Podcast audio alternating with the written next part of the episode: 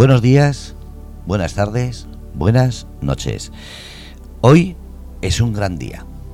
Hemos tenido esta tarde a un director de cortos con repercusión internacional y ahora de noche, bueno, de noche está el programa Rebelde con Causa. Y ya solamente decir el nombre de la directora, Estrella, ya hablamos del, eh, del firmamento, del universo.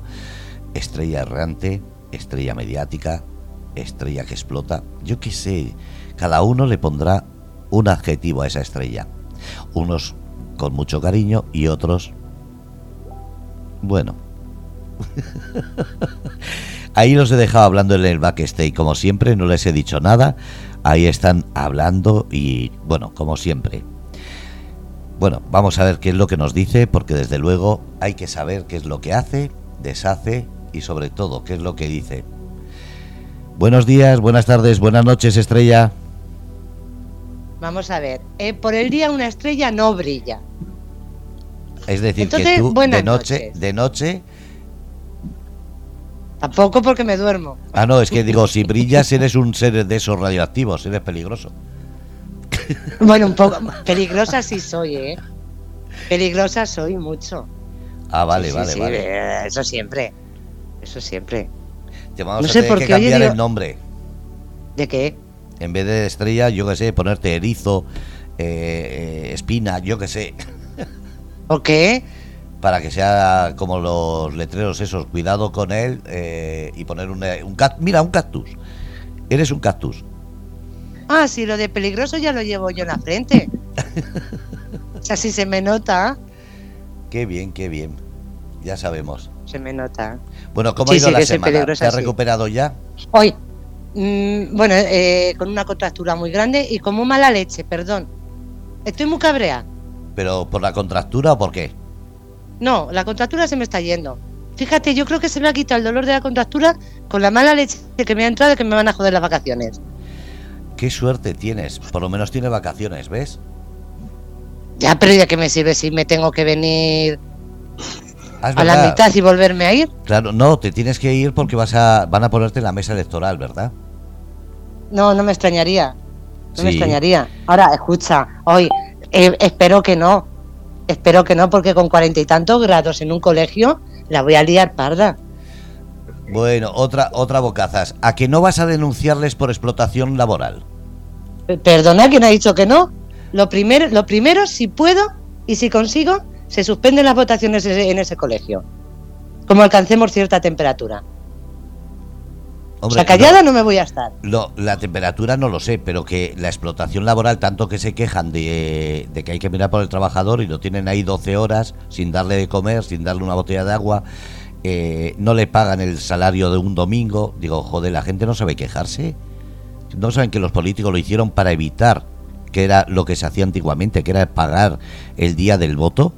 Y así, para no pagar, hicieron que fuese los domingos y una explotación laboral eh, consentida por todo el mundo, que me parece ridículo. Que la gente encima diga, es que me pagan. Digo, sí, por 12 horas, 50 euros. 75 euros. Y encima tienes que ponerte. ¿He oído? ¿Cuánto? He oído hoy que 75. Yo la vez que me tocó me dijeron que 50. No, no. Yo la vez que me tocó que era suplente y llegué, llegó el presidente, cogí, me, me fui porque había llegado el, el, que tenía que estar y eran 50. Pero hoy he estado escuchando que, que 75. No sé si se han confundido. De todas formas, yo te digo una cosa. Vamos a ver, eh, la hora, por ejemplo, una, una persona de la limpieza, hombre o mujer, no es no está entre los 10, 12, 14 euros ya. Sí, pero resulta que eso eh, es el día normal. Cuando es el, el, domingo se paga el doble. Vale, pues entonces la hora en lugar de 10, vamos a ponerle por lo bajo, en lugar de 10, 20. La hora. Sí. La hora, porque tienes que estar allí desde, desde las 8 o antes, creo que había que estar, hasta, la puede alargarse hasta la 1 a las 2 de la madrugada porque luego esos votos se tienen que llevar al juzgado y demás. Pone mínimo de 8 de la mañana a 10 de la noche. Son 14 horas. No, no más. A 10 euros son, más, 140 euros. Más ser el doble. Nadie, se queja. Es que eso es lo que no entiendo. Hoy, ayer mismo, hablé con una chavala que ha estado eh, en una mesa y yo lo decía, es que no le llevan agua, no le dan de comer, le hacen comer corriendo en una hora, da igual donde estés Y encima, por ser domingo, no te pagan doble. No te miran eh, si estás bien o mal, porque también es, es a lo que voy. Tantas horas sentada, eh, los médicos lo dicen, no se puede pasar, tienes que darte un paseo. Ahí no está permitido. Entonces. Escucha, que yo me cojo la una y me la llevo. Yo me cojo la una y me voy dando paseos. Quien quiera que vaya detrás de mí a votar. Yo no entiendo cómo nadie se queja. Cuando, ya te digo, antes se votaba entre semana y se pagaba el día al trabajador Ahora resulta que lo ponen los domingos, todo el mundo está feliz porque le joden los domingos su día libre, le joden los domingos, no se lo pagan y todo el mundo está feliz, diciendo que bien elecciones. Lo de qué bien elecciones, perdona, será Hombre, yo creo que yo, creo que habrá mucha gente que lo confunde, se pensará que qué bien, los domingos elecciones, dice, por fin me va a tocar, porque si no no entiendo ese cachondeo y esa risa de algunos. Yo, sea cada cuatro años, pero por lo menos tienen una elección. Te lo digo que estoy muy cabreada. Estoy yo cuando escuché lo de el 23 de julio dije, perdona, no hay año, no hay año, no hay meses, no hay meses.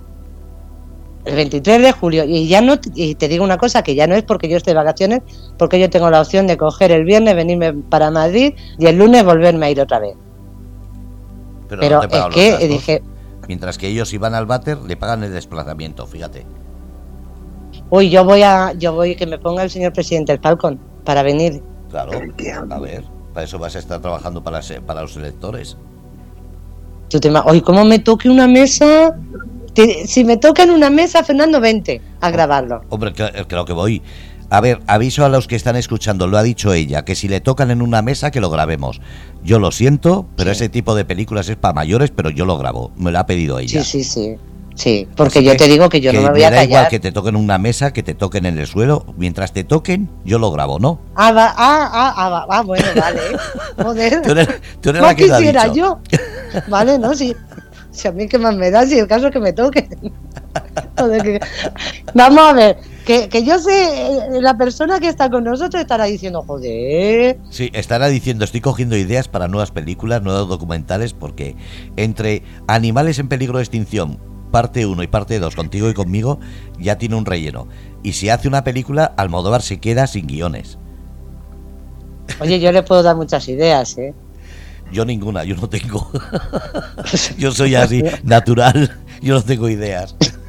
también es verdad, también tampoco vamos a... De donde no hay no se puede sacar.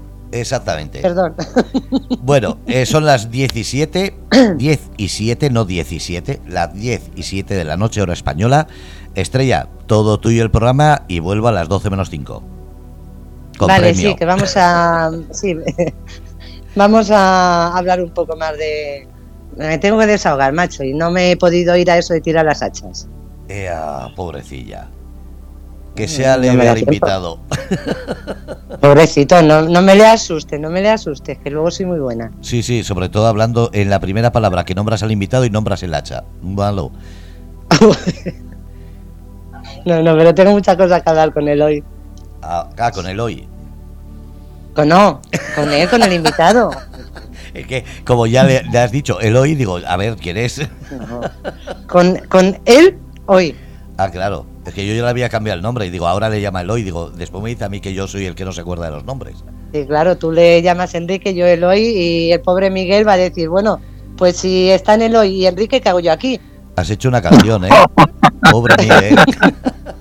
No pasa nada. No pasa nada. Bueno, Miguel, encantado. Ahí te dejo como puedas salvar la noche con estrella. Y yo te recomiendo que hagas meditación. No, medicación, medicación ya tengo, medicación tengo. meditación del dragón. meditación del dragón. Bueno, os dejo que lo paséis genial. Muchísimas gracias a los dos y después hablamos. De acuerdo. gracias, amigo.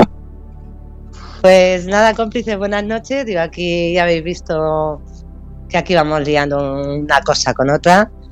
Y bueno, teníamos ahí a nuestro invitado que espero que no te hayas asustado, Miguel. No, no, no, para nada, en absoluto.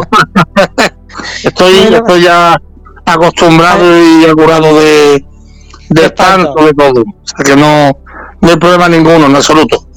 Bueno, te voy a presentar. Eh, eres Miguel Becerra eh, Ortiz y, entre otras cosas, director de, cine, eh, escritor. Y ahora nos vas, digo, vamos a empezar por la faceta de cine, digo, porque luego la otra, ahí tengo muchas cosas que preguntarte. Vamos, tengo de las dos, pero te, pero me quiero meter, me interesa muchísimo. Mm, vamos a empezar desde el principio. ¿Cómo te, cómo empiezas en este mundo, en el mundo del cine? Bueno, pues con mucho sacrificio, con mucho esfuerzo. Eh, yo desde pequeño pues tenía una única ilusión desde que tenía unos 9, 10 años aproximadamente. Mi máxima ilusión era eh, ser director de cine en su defecto ser director de orquesta y en su defecto pues ser entrenador de fútbol. Yo quería dirigir algo. un gran equipo. ¿no? Me da igual, yo quería dirigir un gran equipo, ganar Champions, ganar ligas, eh, o bien un, un gran patio, un gran teatro con orquesta y ser yo el, el que dominaba con la batuta, el, todo el tinglado de los músicos, o dirigir cine. Pero bueno, si apartando un poco de broma, mi dedicación fue siempre el cine. Y bueno, pues de muy pequeñito, pues nada, esa fue la ilusión que tuve. Mis padres tuvimos, tuve la suerte con mis padres de que ellos me apoyaron desde muy pequeño. Aunque claro, ellos decían, bueno, esto es una cosa que puede ser una cosa pasajera, ¿no? De un niño de 10, 11, 12 años puede cambiar mucho la opinión y esto puede ser algo pasajero, algo que puede ser transitorio. Pero cuando ya tuve la edad de estudiar la, carrera, con 18 años, pues me fui a estudiar a, Madrid, ¿vale? Eh, cine, y me matriculé en la Complutense de Madrid, la Facultad de Ciencias de la Información de Madrid, y allí pues estudié cine en ciencia de la información, graba imagen y sonido, que es lo que había, para poder estudiar cine en, España.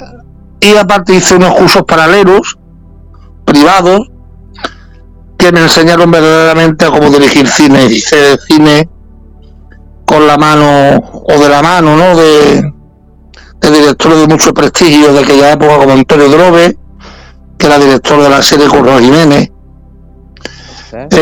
trabajé con, con García Berlanga, también me dio clase García Berlanga, me dio clase Mocho Almendari, profesores de gran calibre, Guillermo Fernández de Luzar, Ángel San, gente del cine de aquella época que hoy en día pues ya son referentes cinematográficos que porque hoy en día las personas que estudian cine estudian algo digital.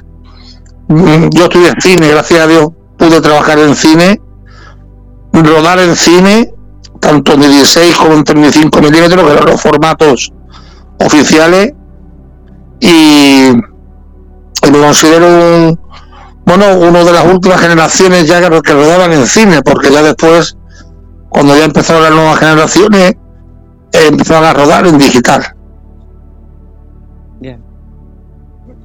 O sea, eres de los pocos que quedan Sí, de los muy pocos. Yo creo que yo tengo ahora mismo 52 años y yo creo que, que fuimos uno de las de las de las casi últimas generaciones ya que iban a, a trabajar en cine, a, a probar ese formato del cinematográfico, porque ya te digo que después salió el formato, el formato digital, mucho más económico, más barato, ya el cine era mucho más caro para rodar y todo el mundo empezó a estudiar audiovisual, que era mm, mm, rodar con cámaras, digamos que no eran cinematográficas, eran cámaras digitales, en la edición no era, la edición no era en cine, sino era digital, a de un ordenador, antes era una montadora puramente dura que había que cortar con una tijera y empalmarla con un pegamento, o sea, es otro concepto de cine. ¿Cuál te... Hombre, te iba a decir cuál te gusta más, me imagino que los dos, pero mm, echar de menos eh, como se hacía antes el cine. No tengo otra lección porque solamente he aprendido ese. Aunque también es cierto que he aprendido después con los años a poder modernizarme, a poder hacer el nuevo cine y es mucho más cómodo. Mucho más cómodo porque eh, se trabaja mucho menos, ahorra más dinero y, todo es más fácil de hacer. Por ejemplo, antiguamente, si te equivocabas en un plano o tenías la mala fortuna de que se te metiera, por ejemplo, te digo yo, porque sé, vamos a ponerle un, un candado, ¿no? En una cancela y no quieres que el candado estuviera en esa cancela, pues borrar esa, ese candado de la cancela valía mucho dinero. Y hoy en día pues se borra en un instante a través de un programa y no te cuesta un duro. Ya. O sea, se facilita eh, mm, la tecnología eh, está facilitando el, trabajo. Sí, claro, por supuesto. Imagínate antes que tú tienes que llenar una plaza, ¿no? De, de, extras o de personas allí en la plaza. Pues imagínate, antes eran obligatoriamente había que meter personas físicas eh, reales, ¿no? Dentro de una plaza. Hoy en día, a través de un programa informático, eh, digitalizamos las caras de las personas, se mete un, hace un virguerías, hace virguerías y te estás dentro de una plaza de todo con personajes reales y a lo mejor lo que hay son, eh, vamos, ni, ni, ni, 30. Pero bueno, mm, todo es avanzar, ¿no? Y el cine pues, está avanzando, gracias a Dios, se está adaptando porque siempre muchos muchos puristas de aquella época, gente que, que amaban al cine más que su propia vida, pues ellos decían que el cine estaba condenado al fracaso ya, ¿no? Cuando ya viniera el digital ya se cerrarían las salas, las salas se cerrarían, nadie iría al cine. Eh, después llegó el videoclub, que si ya la gente no iba al cine por el videoclub.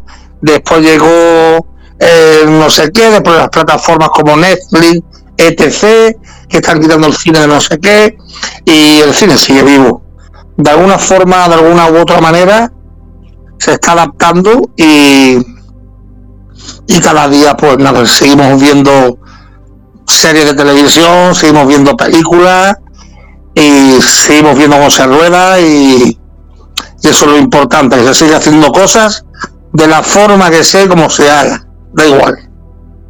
Pero sí es cierto lo que, lo que acabas de decir, eh, que el cine da la sensación de que, eh, lo hemos hablado muchas veces, entre los precios que tienen, eh, el ir un, día al cine te sale por un pico, y más, por ejemplo, una familia. Pero la gente sigue yendo al cine. Bueno, es que vamos a ver, es que el cine, el cine es un, es un espectáculo, entonces no sé cómo comparártelo eh, cuando yo llegué al verano aquí a mi pueblo, a mi ciudad, y, y al circo, y, el circo, mi hija quiere verlo, y pagamos 30 o 35, 40 euros por ir al circo, hay que pagarlo. Eh, el cine es lo mismo, el cine hay que pagarlo. ¿Por qué? Porque la película, el cine cuesta muy caro y ahí hay actores, hay equipo técnico, gente. Eh, no sé, en fin, yo creo que todo tiene su, su, su porqué, que, que intentemos, que intentemos de vez en cuando hacer algunas ayudas al cine o al espectador, al espectador, para que vayan de vez en cuando gratis al cine, o sus hijos cuesten, les cueste más barato, eh, o una vez al mes podamos pagarlo más barato, eso ya es otra cosa. Pero mm, está claro que, que sí, el cine sea caro, pero eh, bueno, que vamos a hacer? Un libro de caro y hoy en día cualquier cosa que quieras comprar en la calle, un pantalón vaquero, es caro. todo, todo. Pero ¿no crees que quizá... Mm, si el cine, bueno, si es cierto, yo no sé si se hace en todos sitios, aquí por ejemplo en Madrid, si se, hace lo de la fiesta del cine. Lo que no sé si es todos los meses o cada X tiempo, que son eh, son, creo que son tres días eh, a un precio bastante económico. ¿Y no crees que si se pusieran las entradas a un precio más... Porque mm, los cines han recortado personal. Tú antes tenías que ibas que si tenías las taquillas, que ahora son máquinas, luego tenías donde las palomitas, ahora se encarga uno de todo. O sea... Sí, sí. Tienen menos gastos en ese sentido. El mantener un cine, por supuesto que es caro, el mantener una sala eh, es caro. Pero si pusieran unos precios más, más asequibles ¿No crees que se llenarían más todas las Claro, claro, claro, que eso, eso es un tema negociable entre las distribuidoras, entre los dueños de las salas de cine, entre el propio gobierno, que deberían de sentarse, ¿no? Buscar la manera de, de, solucionar ese, tema, de poner un poco más económico. Y, bueno, yo recuerdo cuando yo era pequeño, bueno, no tan pequeño, pero bueno, recuerdo de toda mi vida, he ido muchos cines, he conocido muchísima gente del cine y cuando íbamos a salas eh, había un proyector cinematográfico, había un técnico, un hombre que proyectaba esas películas, después había en otra sala había otra persona que también proyectaba esa película y entre dos o tres personas pues se dedicaban a proyectar pues la, las ocho salas o las nueve salas que hubiera en el multicine, ¿no? Hoy en día te puedes ir a una gran superficie y te garantizo que de las 12 salas hay solamente un técnico. Un técnico que es el, super, el que supervisa la proyección de todas las proyecciones. O esas proyecciones vienen ya informatizadas desde un ordenador, de un código que hay a través de un, código, viene informatizado, pincha en el código y la película sale intacta por la, la pantalla de, del cine. O sea que tú lo has dicho bien antes, se han, ahorrado personal, pero también han invertido en material. Sí, han invertido en material, pero eh, por ejemplo yo, hay algunos cines que mm, yo una vez estuve en uno que digo, vamos a ver, digo, aquí a qué vienes, a ver la película o a dormir. Porque se te tumba, se te tumba el... Vamos, eso es que parece una cama. Sí, sí, sí. Claro, te tapas un poquito porque hace, además hace frío y dices, porque la película es interesante. Pero si no, eh, entonces en lugar de, hombre, que sean butacas cómodas, sí, por supuesto, porque la gente, eso sí, pero mm, no lo sé, yo lo veo ya a, un extremo un poco demasiado y quizá... Eh, complaciendo, complaciendo las necesidades de, de que un padre lleve unos hijos para que vean una película determinada y los niños vayan convencidos de que se van a tumbar en un gran sofá, van a estar con un buen una Coca-Cola, unas buenas palomitas, van a estar muy cómodos. Y bueno, pues es una forma de como de, de invitarte a que vayas a ver algo muy cómodo. Pero yo creo que lo bonito era y sigue siendo, ¿verdad? Cuando nos juntamos todos y estamos sentados unos a otros y veíamos las caras del al lado riéndose ante las películas o el grito del que estaba arriba o el que estaba delante que tiene la cabeza muy gorda y, no te deja ver. No te deja la vez la cara de Michelle Pfeiffer. Pero bueno que yo creo que lo bonito era todo eso ¿no? y, y hoy en día pues ha ido evolucionando todo y pero bueno lo importante que es lo que siempre digo yo que los niños digan voy al cine porque hoy en día la verdad es que es triste que un niño, a lo mejor con 17 años, que ya es un tío ya mayor, no haya pisado un cine en su vida. ¿eh? Sí. Y de todas formas, sí me estoy dando cuenta, últimamente, eh, eh, últimamente hay menos estrenos que antes. Bueno, sigue habiendo estrenos.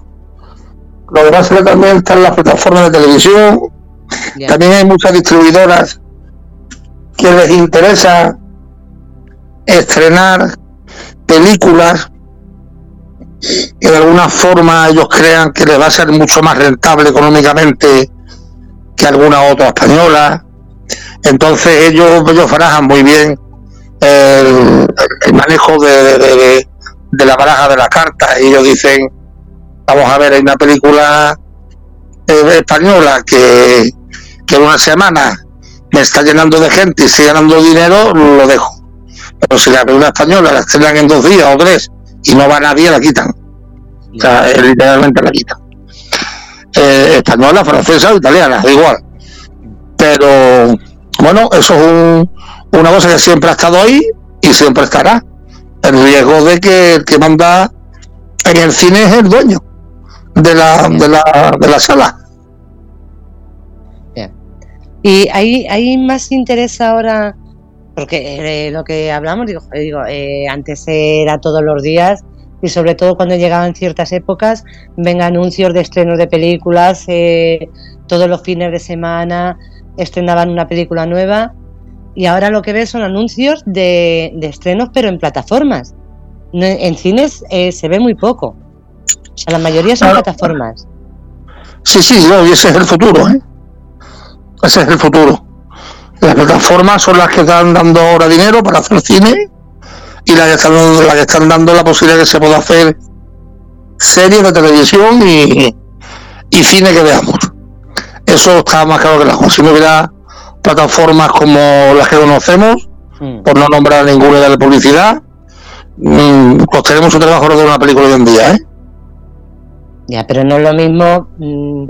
Mm, Vamos a ver, eh, yo películas que he visto en el cine, luego las veo en casa, y sí, eh, te gustan, pero mm, hay que reconocer que una buena película, con los efectos que tiene eh, una sala, no lo tienes en casa.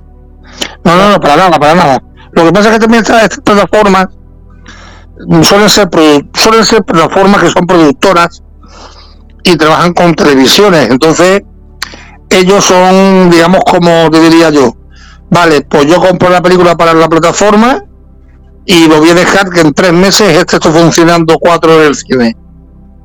Y a los otros meses me la llevo yo a mi plataforma. Eso es lo que está pasando. Que es lo que pasaba antiguamente con el DV, con, con los videoclubs.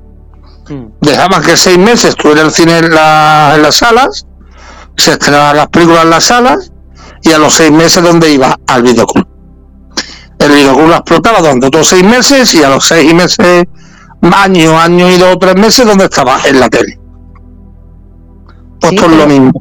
No, pero es que ahora hay, hay películas que las estrenan directamente en las plataformas, no pasan por sí, sí, sí, sí, sí, sí, sí, sí, hay, hay películas que van directamente en la plataforma y son formas de producir y ya, bueno, la productora le dará igual que pase por o no, lo que quiere es, hacer ficción claro, y, de alguna forma que se vea en algún formato. Eh, es triste, es triste, ¿eh? lo que estamos hablando es triste, pero es que no hay no hay otra manera, ¿no? Yo tengo afortunadamente muchísima amistad con directores de cine, guionistas, productores que le están pasando verdaderamente mal económicamente y muchos de ellos han quedado literalmente arruinados, arruinados, pero vamos, mm, como la palabra indica, arruinados. Entonces, es lamentable, ¿no? Que, que, es lo que tú dices, que a lo mejor hoy en día una persona joven que sale de una academia de cine, tiene suerte y hace una película en una plataforma de estas, no sabe lo que es invertir como se invertía antes en cine, porque antes mm, te puedo contar y no voy a profundizar mucho en el tema, pero solamente con, solamente ¿eh? un cortometraje que a lo mejor me pudo costar en aquella época, en el año, mmm, ponle tú en el año 2004, ¿vale? Te pongo un ejemplo, que fue el cortometraje más caro de que yo podía rodar. Este cortometraje en el año 2004 me costó 70.000 euros. 70.000 euros. En un cortometraje, ¿eh? cortometraje. Donde tuve que dejar y pedir préstamos en el banco. ¿Por qué? Por, la subvención del ministerio. Pero el ministerio no te da el dinero hermano. Te lo da una vez que tú ruedas. Entonces, eh, hay que pedir un préstamo anteriormente. Por lo mismo funciona con los largometrajes. Cuando hay un largometraje y consigues una subvención del Ministerio de Cultura, por ejemplo, por ejemplo, de 50 de 600 mil euros, tú tienes que tener 600 mil euros del, del ministerio, tienes que tener 300.000 pavos de una televisión que te pague por seguir produciendo la película para poder rodarla, tienes que tener alguna u otra distribuidora que te meta la película en las salas, o tal, tienes que tener cerca de 2 millones de pavos para hacer una película. Ya te dirán, bueno, ahora qué pasa, amigo. Sí, claro, es que esto lo el banco. Ahora yo tengo que sentarme con un director del banco y decirle, mire, tengo 500 mil pavos de la Junta, porque la Junta no me la da. O el ministerio no me lo da hasta que no termine la peli. Vale, ¿usted tiene dinero? Yo no. ¿Tiene pisos? Sí. A valelo. Venga, hablamos mi casa, ahora, entonces hay gente que están totalmente arruinadas. Porque han puesto sus viviendas, sus patrimonios. Yo lo he hecho mil veces. Y sigo intacto o no. Yo, a mí me han embargado. Y, sigo viviendo mi vida. Y quizás algún día, y lo, se, lo dije muchas veces a mi mujer, si yo hubiera mm, invertido todo lo del cine a positivo, de lo que yo he ganado con el cine, yo tendría una mansión. Pero he invertido y me he equivocado también. Entonces, al equivocarme, tengo el riesgo de, perder. ¿Y de, ¿Y de qué? Y de perder por, dinero. Que es lo que se trata, perder dinero. O sea, el cine no es todo escauja. Por eso hoy en día, cuando muchos directores de cine jóvenes ha hecho una película el chaval que bien con tantos años el de no sé cuánto, no, no, amigo. Tú no sabes lo que es dejar tu vida económicamente por el cine. Hoy en día no. Pero, y, lo, que, lo que dices de las subvenciones, eh, o sea, eh, te daban la subvención, pero tú tenías que adelantar ese dinero, claro, tenías que pedir un préstamo y adelantarlo. Pero ¿tenías la garantía de que una vez que terminabas el rodaje te lo iban a dar? ¿O solamente lo daban si funcionaba la película? No, no, no. Te lo dan. Siempre y cuando presentaras las facturas pertinentes, legalmente presentadas. Facturas que fueran legales. Que no le, que no le colaran ninguna factura ilegal porque no entrabas por el campo. Ya, ya. Entonces eso era complicado, de presentar en lo legalmente justificable. Si tú tenías una subvención de 500.000 pavos, tienes que presentar su dinero a la Junta de Andalucía, más tu parte como productor de cine, más la parte del distribuidor. Tú que presentarle el global de lo que tú habías gastado en la película, todas, todas las facturas para comprobar ello que la, la película había costado 2 millones de euros. Si eso era así realmente, tú recibías tu dinero. Si no, estabas, infringiendo un delito. Ya, ya, ya. Ha habido muchas personas que no han cobrado no han cobrado la parte de subvención y se han quedado pues pues en una isla desierta. Claro, imagínate que la subvención, si te dan 500, 600 mil euros, estamos hablando mm, de que te quitan todo. Claro. O sea, eh, tú te embargas en, esa cantidad claro. y si luego, no, si luego no te la dan, te quedas en la puñetera calle. Claro, claro, claro, Yo puedo ir rodando, puedo llamar a un hotel, le digo, mira, esto me cuesta eh, alojarme aquí y comer aquí durante un mes y medio, que te digo 60 mil pavos yo déjame que te lo pague en tres meses o en seis meses, te voy a dar un adelanto de 10.000, el resto lo pagaré dentro de seis meses y así voy jugando con las cámaras de cine, juego con todo, juego con los actores, les pago en tres veces y cuando me voy dando cuenta si está todo bien, gracias a Dios salgo para adelante. Pero si hay alguna cosa que está infligiendo algo mal, pues ya empiezan los problemas. Por eso no es nada fácil, no es nada fácil. Y no solo eso, sino que luego cuando se estrena la película, la película eh, tenga un, cierto recorrido para tener mm, algo de ganancia. Hombre, claro, los beneficios, ahí está el tema. Claro. Ahí está el tema, ahí está el tema. También ha habido películas que lamentablemente se han hecho con mucho esfuerzo, que los productores han dejado la piel y el alma, y los directores que no han cobrado nada, ni los actores porque la película se hiciera, y después en taquilla pues, no ha funcionado. Literalmente ha sido un fracaso de taquilla. ¿Y esas películas que no funcionan en taquilla, Y luego si se llevan a, a televisión, ¿de ahí sí se cobra también? La has cobrado antes, por, te lo has pedido antes. Ya tú, tú el, cuando tú haces un presupuesto para la película, tú tienes que meter alguna televisión, porque si no metes ninguna televisión, es muy difícil que tú puedas rodar una película. Tienes que meter una, una, televisión o una televisión autonómica o una televisión gorda, por ejemplo, pues Tele5, Antena 3. Y si estas televisiones suelen entrar, suelen entrar muchas en cine, la mayoría te suelen, te suelen aliviar bastante el culito. Pero eso, es, eso no ha sido siempre así. Porque antiguamente, antiguamente no. Ahora sí eh, salen las películas que están eh, patrocinadas por alguna cadena y demás. Pero antiguamente, cuando no existían todas estas cadenas. No. Antiguamente solamente a lo mejor existía la primera cadena. Sí, sí, sí entraba, sí entraba y lo era muy difícil. Pero normalmente la televisión te la compraba después.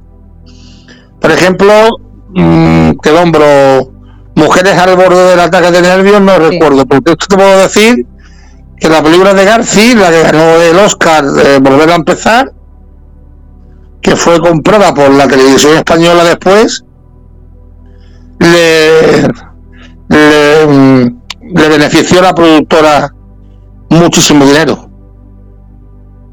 Y, y para Almodóvar igual, para muchas películas de, de, Almodóvar igual, no las compraba la, primera cadena. Eso es lo que antiguamente hacía. Ya hoy en día, Telecinco sí, a lo mejor entra una película, la produce Antena 3, pero antiguamente no se hacía eso, no, no, había para no había televisión suficiente como para producir. Y han tardado muchos años en darse cuenta de producir cine o series. Claro, pero me imagino, no lo sé, desde el desconocimiento me imagino que ellos producen, eh, no sé cómo funcionará, eh, se les presenta X películas y ellos eh, deciden cuál de ellas les interesa producir o... Sí, sí, sí. Ellos tienen un baremo de 25 o 30 películas al año, o lo que sea, o 15 o, 14, lo, lo que tenga que, que que producir cada cadena. Ellos reciben una serie de guiones y ellos van viendo los que les interesan para producir. Exactamente. Claro, me imagino que ellos ya mm, tendrán sus expertos que les puedan decir, pues mira, esto sí, sí va a funcionar y esto no. Me río sarcásticamente.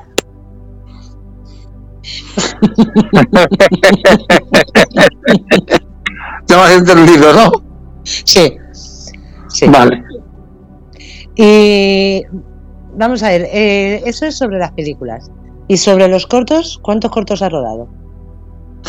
Pues mira, tengo aproximadamente desde el año 2000, desde el año 1994, en el 90, sí, sí, en 1994, rodé yo mi primer cortometraje como productor, pues tendría yo 23 años. Y pues, aproximadamente desde ahí en adelante habré, habré, habré rodado más de 60 cortometrajes, pero producidos y dirigidos por mí unos 19 o 20. Y claro, hablamos de que dos largometrajes, dos largometrajes producidos por mí y dos documentales largometrajes también. Una serie web, una serie web dirigida por mí, de humor, de una serie de un hotelito, que fue la primera serie web del campo de Gibraltar, aquí en, la comarca del campo de Gibraltar, Andalucía. Y, y después rodamos la primera vez que se rodó una película con Gibraltar o producción España Gibraltar fue conmigo.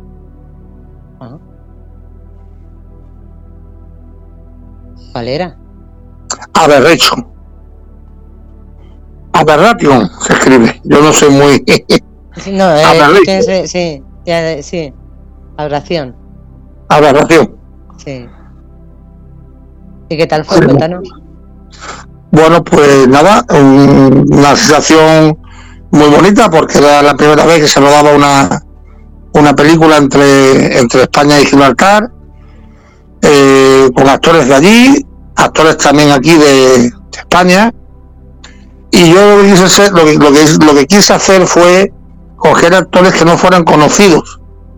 Quería hacer algo totalmente novedoso, con gente que no fueran profesionales, pero que tuvieran una cualidad innata. Y bueno, estuvimos haciendo varios castings hasta que ya me mm, di con, con los actores que creía. La verdad es que algunos eran niños, eran niños, otros ya eran adultos también. Y conseguimos hacer un producto bastante digno. Estuvimos en el Festival de Cine de Huelva, el cine iberoamericano de Huelva, que invitó a Gibraltar ese año eh, para el cortometraje, lo invitó el, presidente, del director del Festival de Huelva. Estuvimos allí con el cortometraje. Estuvimos en Brasil, estuvimos también en, en muchos festivales de, de Latinoamérica, Colombia, Perú, en Madrid estuvimos también en el Festival de Cine de Madrid, de la plataforma con la Comunidad de Madrid. Bien, funcionó bien, funcionó bien. Ya, ya si me preguntas a mí personalmente cómo acabo mi relación con, con la productora y con ellos, ya te digo que prefiero no, no comentar mucho. Es su palabra, ¿no? Sí, no. Profesionalmente me vino bien. Porque me abrió algunas que otras puertas y me dio a conocer a mucha gente y, y bueno, como mi currículum pues sí floreció bastante bien. Pero ya como, como personalmente con personas de, la productora de allí, no, no creo que volviera nunca a trabajar más con ellos. ¿Y por qué? Es, es curioso de, porque todo el mundo dice lo mismo. Tú imagínate que, ahora mismo eh, ruedas una película. Eh, una película eh, buenísima, La leche. Pero sin embargo es distinto si la ruedas con, con actores desconocidos. Seguramente esa película, si tú la ruedas con actores desconocidos, tenga un trayecto corto o quizás nulo, y si la ruedas con, con un actor que sea conocido mundialmente, mm, tiene una repercusión impresionante y una trayectoria mucho más larga. ¿Por qué siempre tiene que tener un nombre reconocido? ¿Por qué no se apuesta por, por, la gente que, puede ser igual de buena o incluso más que, esa persona? Bueno, yo siempre he sido el que he apostado, ¿eh? He apostado siempre por, por eso, por intentar sacar a gente nueva y con, con, mucha, con mucha capacidad y carisma. Mm, lo que ocurre es que muchas veces, claro, tienes que garantizar que no pierda dinero, tienes que intentar mm, que funcione todo bien, que, que no sé, ¿no? Que la película funcione, que no haya que una persona no va al cine si no conoce el actor principal, porque ¿quién va a ir a ver una película que el actor principal se llame fulano 50 y no se llama Juan Diego Boto? Eh, es que es complicado. Pero, pero, mm, siempre hay que arriesgar y siempre sale actores mm, que están ahí, que no los conoce nadie y, sin embargo, y actrices, ¿verdad? Y sin embargo, oye, pues suenan la flota y funcionan muy bien y la película de buenas a primeras las críticas llueven y, y empiezan a darle buenas críticas, en fin. Yo creo que hay que arriesgar. Yo he querido siempre arriesgar mucho. Siempre he querido arriesgar mucho. De hecho, yo tenía previsto hacer una, un largometraje que se iba a llamar Los Inquilinos, eh, una película de, terror, solo dos, dos, factores nada más en un edificio, y pensaba rodarlo con actores desconocidos totalmente, pero totalmente desconocidos. Eh, de tal, de, de, reír, porque es una cosa muy curiosa.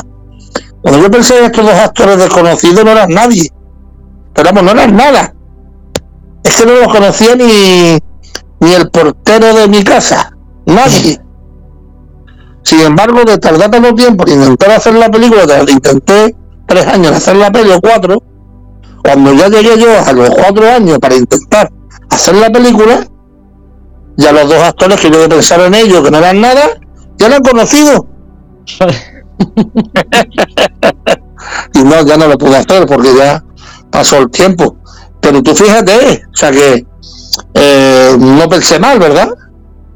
No, no, no, no, la verdad es que no. Pero de todas formas, mm, si, si una persona no arriesga, porque eh, vamos a suponer, eh, no sé, por ejemplo, Antonio Banderas, si nadie le hubiese dado la primera oportunidad, no sería quien es. Entonces, hay que apostar por los desconocidos que en, algún momento, porque joder, vamos a ver que, que nadie salió siendo famoso. O sea, alguien tuvo que apostar por ellos en un primer momento. Siempre hay que apostar por gente, y hasta por los directores y por todos. Hay que apostar por algunas personas porque, mira, ahora yo te voy a contar un caso de un cortometraje que yo he rodado hace poco, hace un par de años, que se llama La Valija, que rodé con el actor conocido Ángel Garó, lo conocéis, ¿verdad? Mm.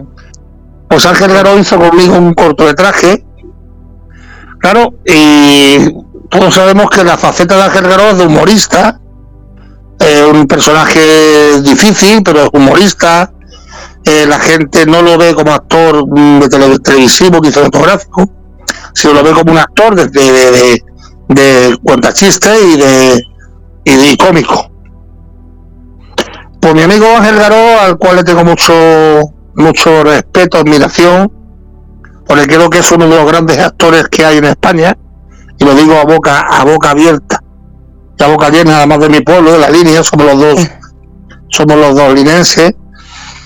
Es un gran actor, como lo como Don Pino.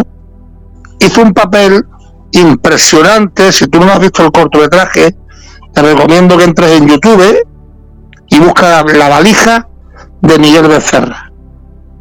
El caso es que me suena, ¿eh? Me suena. El corto ha sonado por todas partes de España y de a nivel mundial. Ha funcionado muy bien. Él se ha llevado premios también en Latinoamérica con mi mujer, que fue la productora. Y bueno, yo te recomiendo que lo veas o que vea los lectores, los oyentes de este programa, podáis ver la valija de Miguel Becerra.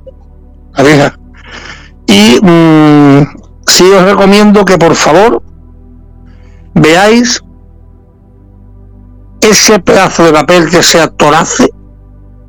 Por supuesto, hay detrás un director, eso yo, que lo encamino y que le doy la vuelta a la tortilla a todo lo que el mundo conoce. Y Ángel es bromista y es actor, yo lo pongo como malo. Si Ángel es hombre y maléfico, lo pongo como mujer y maléfica. Eh, verlo, de verdad, no voy, os voy a dar cuenta de lo que es luchar y hacer las cosas bien, y apostar, eh, y por supuesto, mm, arriesgártela, ¿eh? Arriesgártela porque yo hago una basofia de eso y Miguel Becerra mañana no hace más nada, ¿eh? Ya. Eh, la gente te crucifica y esto es así. Esto es así, el mundo del espectáculo te crucifica sea lo que sea, porque deciden muchas veces, es que bueno, tampoco es tan conocido por decir esto de cine, no, yo soy el abuelo del cine en España. A mí me conoce todo el mundo en los festivales en todas partes, porque soy el más antiguo que he hecho cortometrajes. He conocido a, a Ballesta, he conocido a, a, a Almodóvar, he conocido a Tosca Peña cuando hacían cortometrajes también. el Pertenezco al cuadro de honor de los mejores directores de cine en cortometrajes. Y mm, yo me siento orgulloso de ser cortometrajista, porque, mm, bueno, pues mm, he llegado ahí. ¿Llegará algún día algún, algún día un largometraje dirigido por mí? Seguramente. Producido los tengo, dirigido todavía tengo ahí la espina clavada. Pero he arriesgado, siempre arriesgaré. Siempre. fíjate que todos los directores que, conozco de cortos están muy orgullosos de... Todos tienen, como dices tú, todos tienen la espinita esa de querer hacer un, un largo, pero mm, están muy orgullosos de los cortos que, Estrella, una pregunta te voy a hacer, perdóname.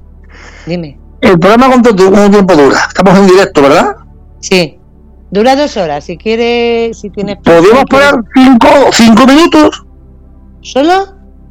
¿O diez minutos? ¿Podemos parar diez minutos? ¿Parar? Parar me refiero para ir un segundo al baño. Ah, vale, venga, te dejo. Te dejo un minuto y medio. Por favor, es que no puedo más. Necesito Esto, esto, como el cine. Esto es una, una improvisación en el rodaje. ¿Vale? Venga, te dejo, te dejo. Mientras sigo yo hablando. Vale, vale. Venga, me avisas cuando vuelvas. Bueno, pues eh, ya sabéis que esto es directo, estas cosas suelen ocurrir. Y pues nada, eh, eh, os recomiendo, como, como, bien ha dicho Miguel, que, veáis la valija de Manuel Becerra. Y la verdad es que hay mm, algo de lo que decía él, que, que se suele encasillar a, a los actores, se les encasilla en, si estamos acostumbrados a verlos en el papel de cómicos, eh, nos resulta difícil el, verlos luego en, una película, como él ha dicho, de, terror. Y a la inversa, o sea, si estamos acostumbrados a, ver a un, a un, actor que en todas las películas hace de, malo, de asesino, de...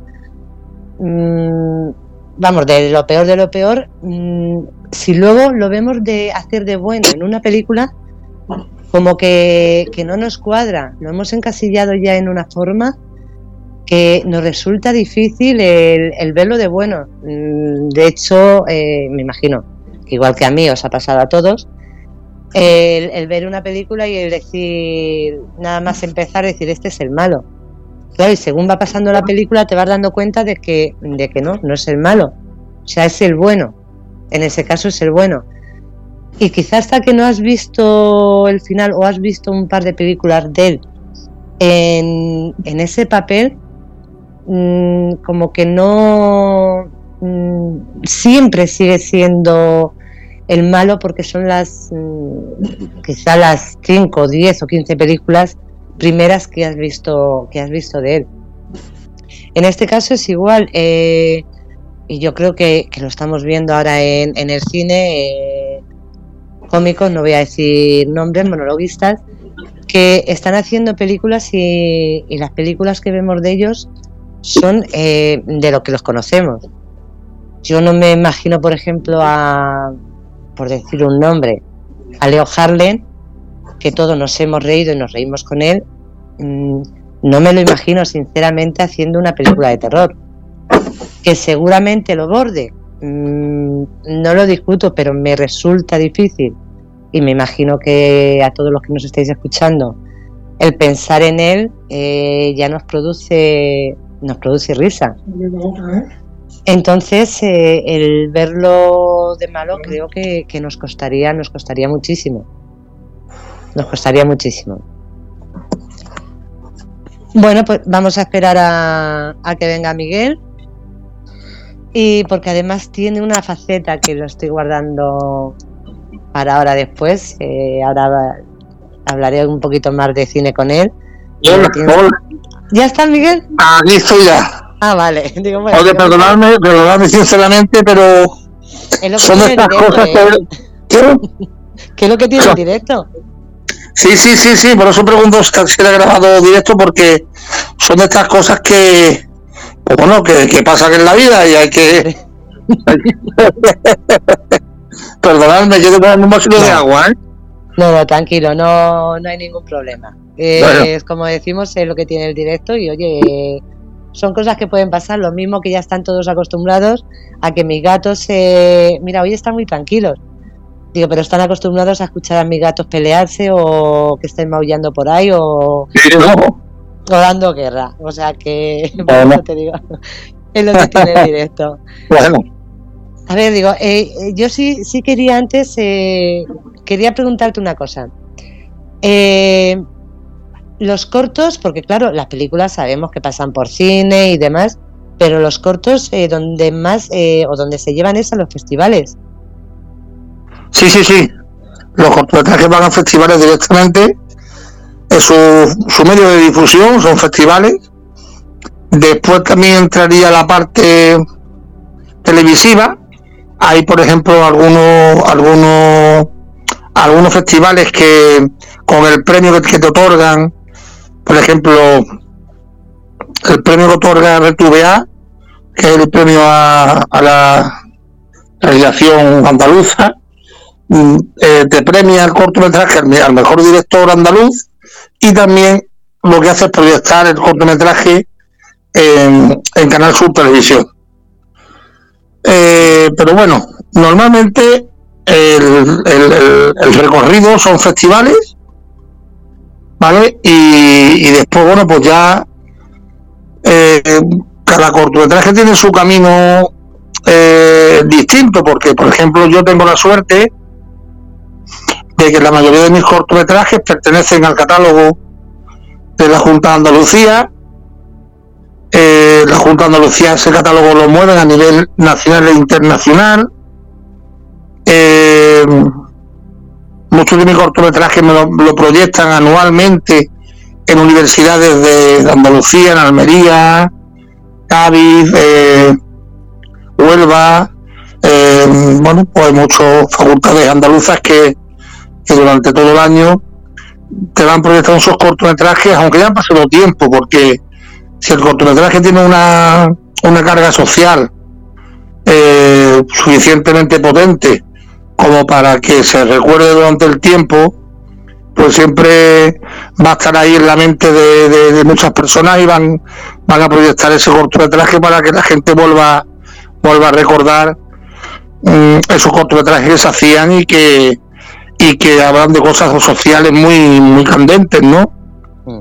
Como por ejemplo el tema de abusos a menores, el tema de violencia de género, eh, la prostitución, por ejemplo, el tema de la inmigración, ¿no? Yo tengo un cortometraje que se llama Nana, que se rodó en el año 2006, en el cual tengo el privilegio de tener un Goya como mejor productor asociado. Hombre, Felicidades, enhorabuena. Muchas gracias, muchas gracias. Y ese Goya, mm, ese premio nos valió pues, por la productora en la que yo trabajaba, que era mía, el Zalafil, siguiera haciendo trabajos. Bueno, pero lo importante de todo fue que el cortometraje trataba sobre la inmigración, ¿vale? De, sobre todo eh, los africanos, ¿no? De, vienen en pateras y bueno, pues muy bonito, está ahí también furulando. Yo no sé si lo cuelgan en YouTube, porque yo en YouTube no cuelgo nada. Lo que sí es cierto es que hay festivales que cuelgan los cortometrajes, los cuelgan en YouTube. Yo particularmente tengo mi página web, lo voy a decir ahora, que es miguelbecerra.es, y ahí podéis ver toda, toda mi trayectoria, desde que empecé, mis cortometrajes, mis documentales, mis largometrajes como productor, mis series web, mis libros, eh, mi certamen de cine, que fui director, director del primer certamen de cine que se hacía aquí en la línea de la Concepción. y estuvimos cuatro, años aquí con mi mujer organizando un festival de cine. Y en fin, que ahí tenéis toda mi información por si alguien quiere conocer un poco al perro viejo este. Ya lo he puesto, lo he puesto en el chat para que lo puedan, lo puedan leer. Y eh, lo de los cortos, la trayectoria, vamos, la trayectoria que siguen los cortos, te lo decía porque en una película, lo que hemos hablado, una película eh, pasa por, o por televisión, o por las plataformas, o por el cine, y de ahí va sacando los beneficios. Eh, los cortos, mmm, porque claro, la mayoría los financiáis eh, vosotros. Bueno, los cortometrajes han tenido un proceso de cambio en el cine. Antiguamente el cortometraje lo subvencionaba tanto el Ministerio de Cultura o alguna comunidad autónoma que, subvencionaba tu cortometraje. Una parte proporcional la televisión que estuviera, digamos, dentro de esa comunidad, posiblemente por un convenio que tuviera la televisión y la y la junta, por ejemplo, gallega, la junta de Andalucía o la junta eh, que fuera, con esa televisión tendrían un convenio para que también la televisión entrara con una parte económica. Y el productor tenía que poner la otra parte económica. Y así funcionaban antiguamente los cortometrajes. Quiere decirse que si yo conseguía una subvención de 30.000 euros de el, eh, la Junta de Andalucía, mm. Canal Sur me daba 20.000 euros por la película y yo aportaba otros 20.000, el corto se a poner 90.000, ¿verdad? Mm. Yo tenía que justificar, como yo he dicho anteriormente, que el corto me había costado 90.000 euros, para que todo fuera realmente positivo. Mm. Si es mentira, pues te veas con una patada en la cabeza y es denunciable. Si es verdad, pues ¿qué haces? ¿Cómo le ganas dinero al corto? Ya lo hemos dicho.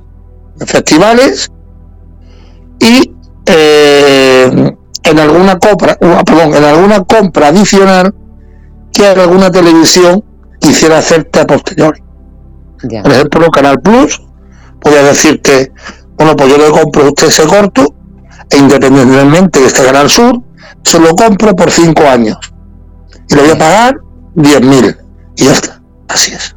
Pero ya eso hoy, hoy en día, es prácticamente imposible.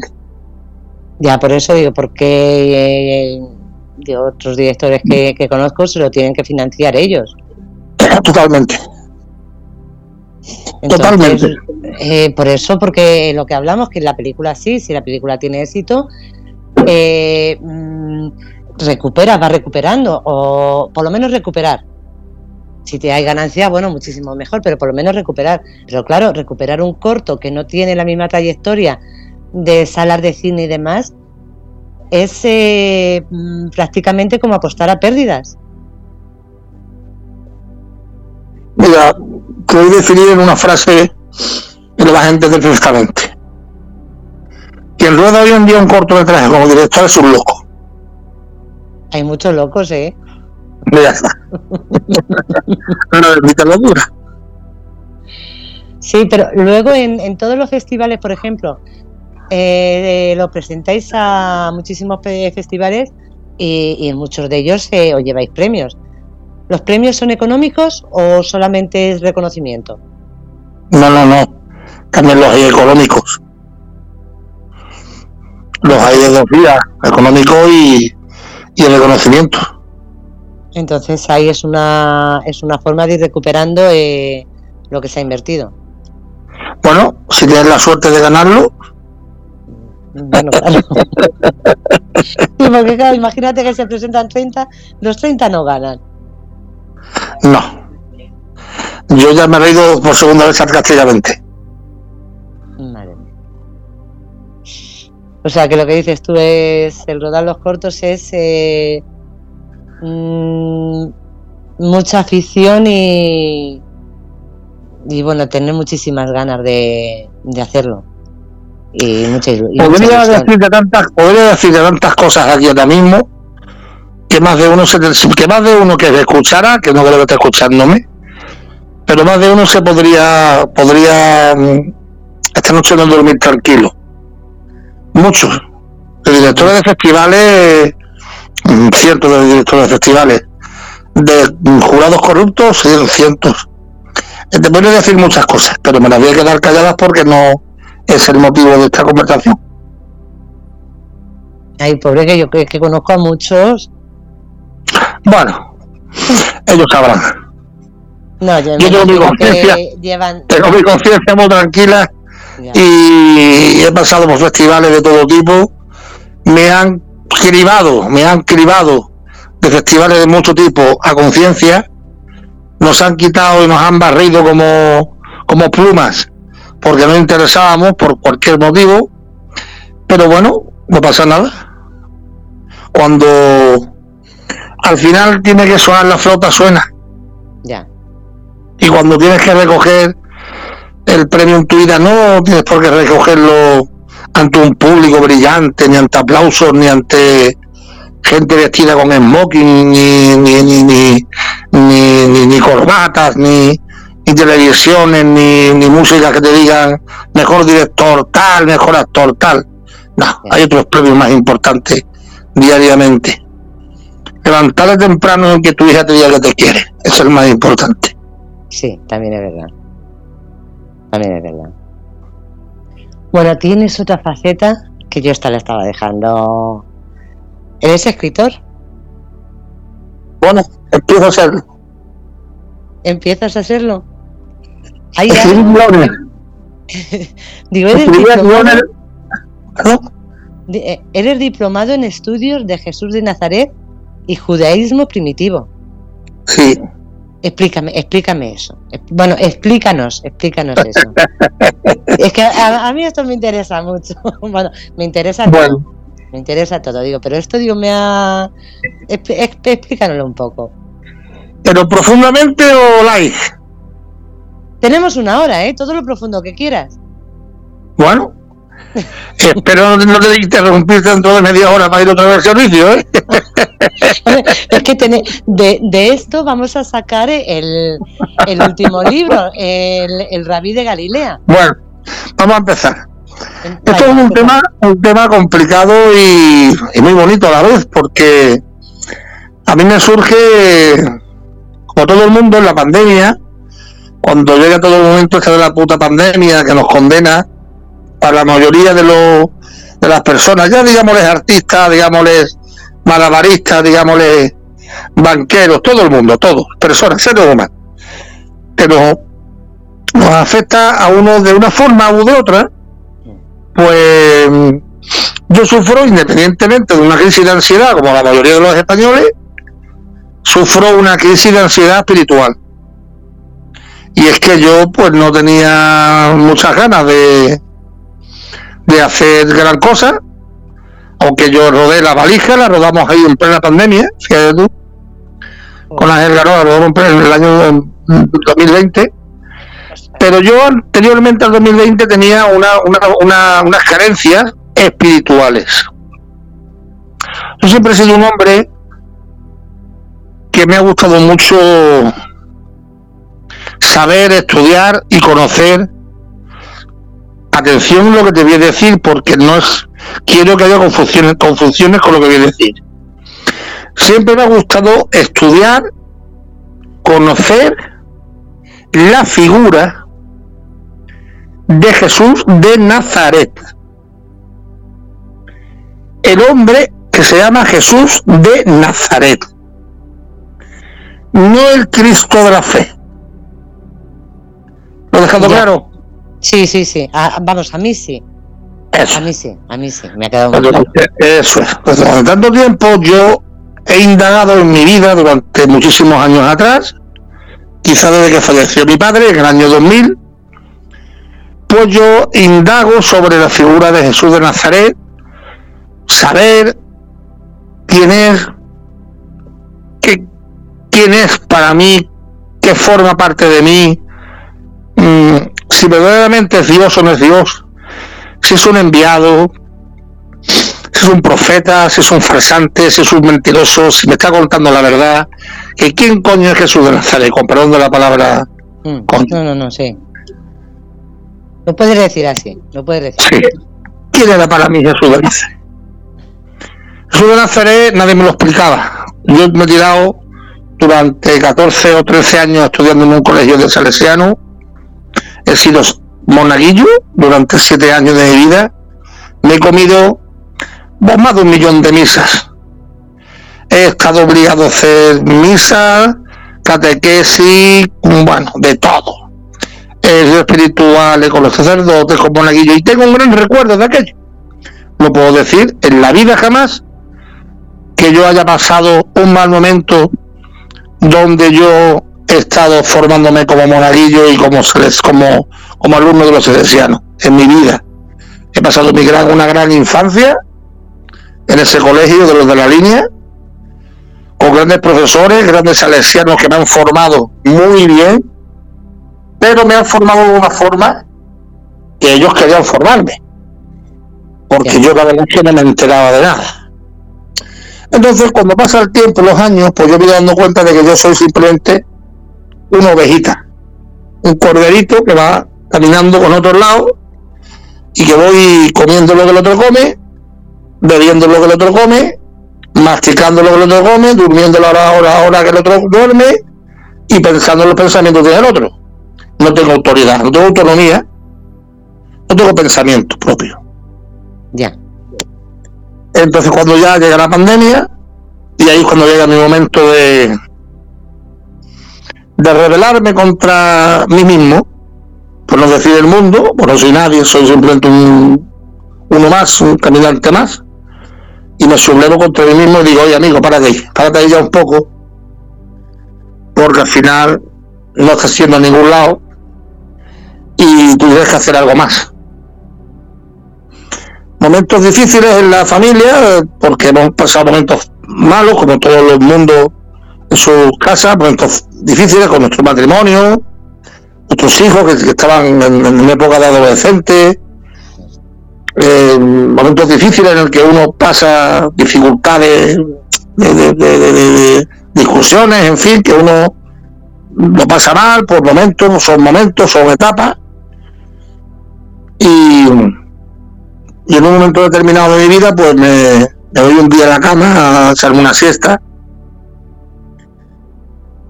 Quizás necesitaba pensar, pensar, porque lo había pensado mil veces y lo digo abiertamente aquí en este micrófono. Había pensado mil veces que era un hombre fracasado, donde mi vida sí se había cumplido parte de mi deseo con el cine, pero a lo mejor no era un gran marido ni tampoco un gran padre. Motivos personales que fueron poco a poco cerrándose, que ya también habrá otro momento para contarlo, porque eso también otra historia. Y un día me fui a la cama pensando pues que efectivamente, pues bueno, había que pensar un poco en mí y qué hacer. Y entonces me di cuenta que ese mismo día me levanto de la siesta. Yo lo que sé que me, tumbé en la cama y, y pedí por primera vez, porque no suelo pedir nunca. No suelo, no suelo pedirle al jefe nada, nunca. Solamente le hablo. No suelo pedirle. No me, no me sale pedirle. Yo creo que él no está para que tú le pidas. Y pero le pedí ese día, le pedí. Y le pedí simplemente que me ayudara. No en que yo saliera de esta mierda de forma de pensar mía o del mal momento que estaba pasando emocional, sino que yo quería echarle una mano a él en algo.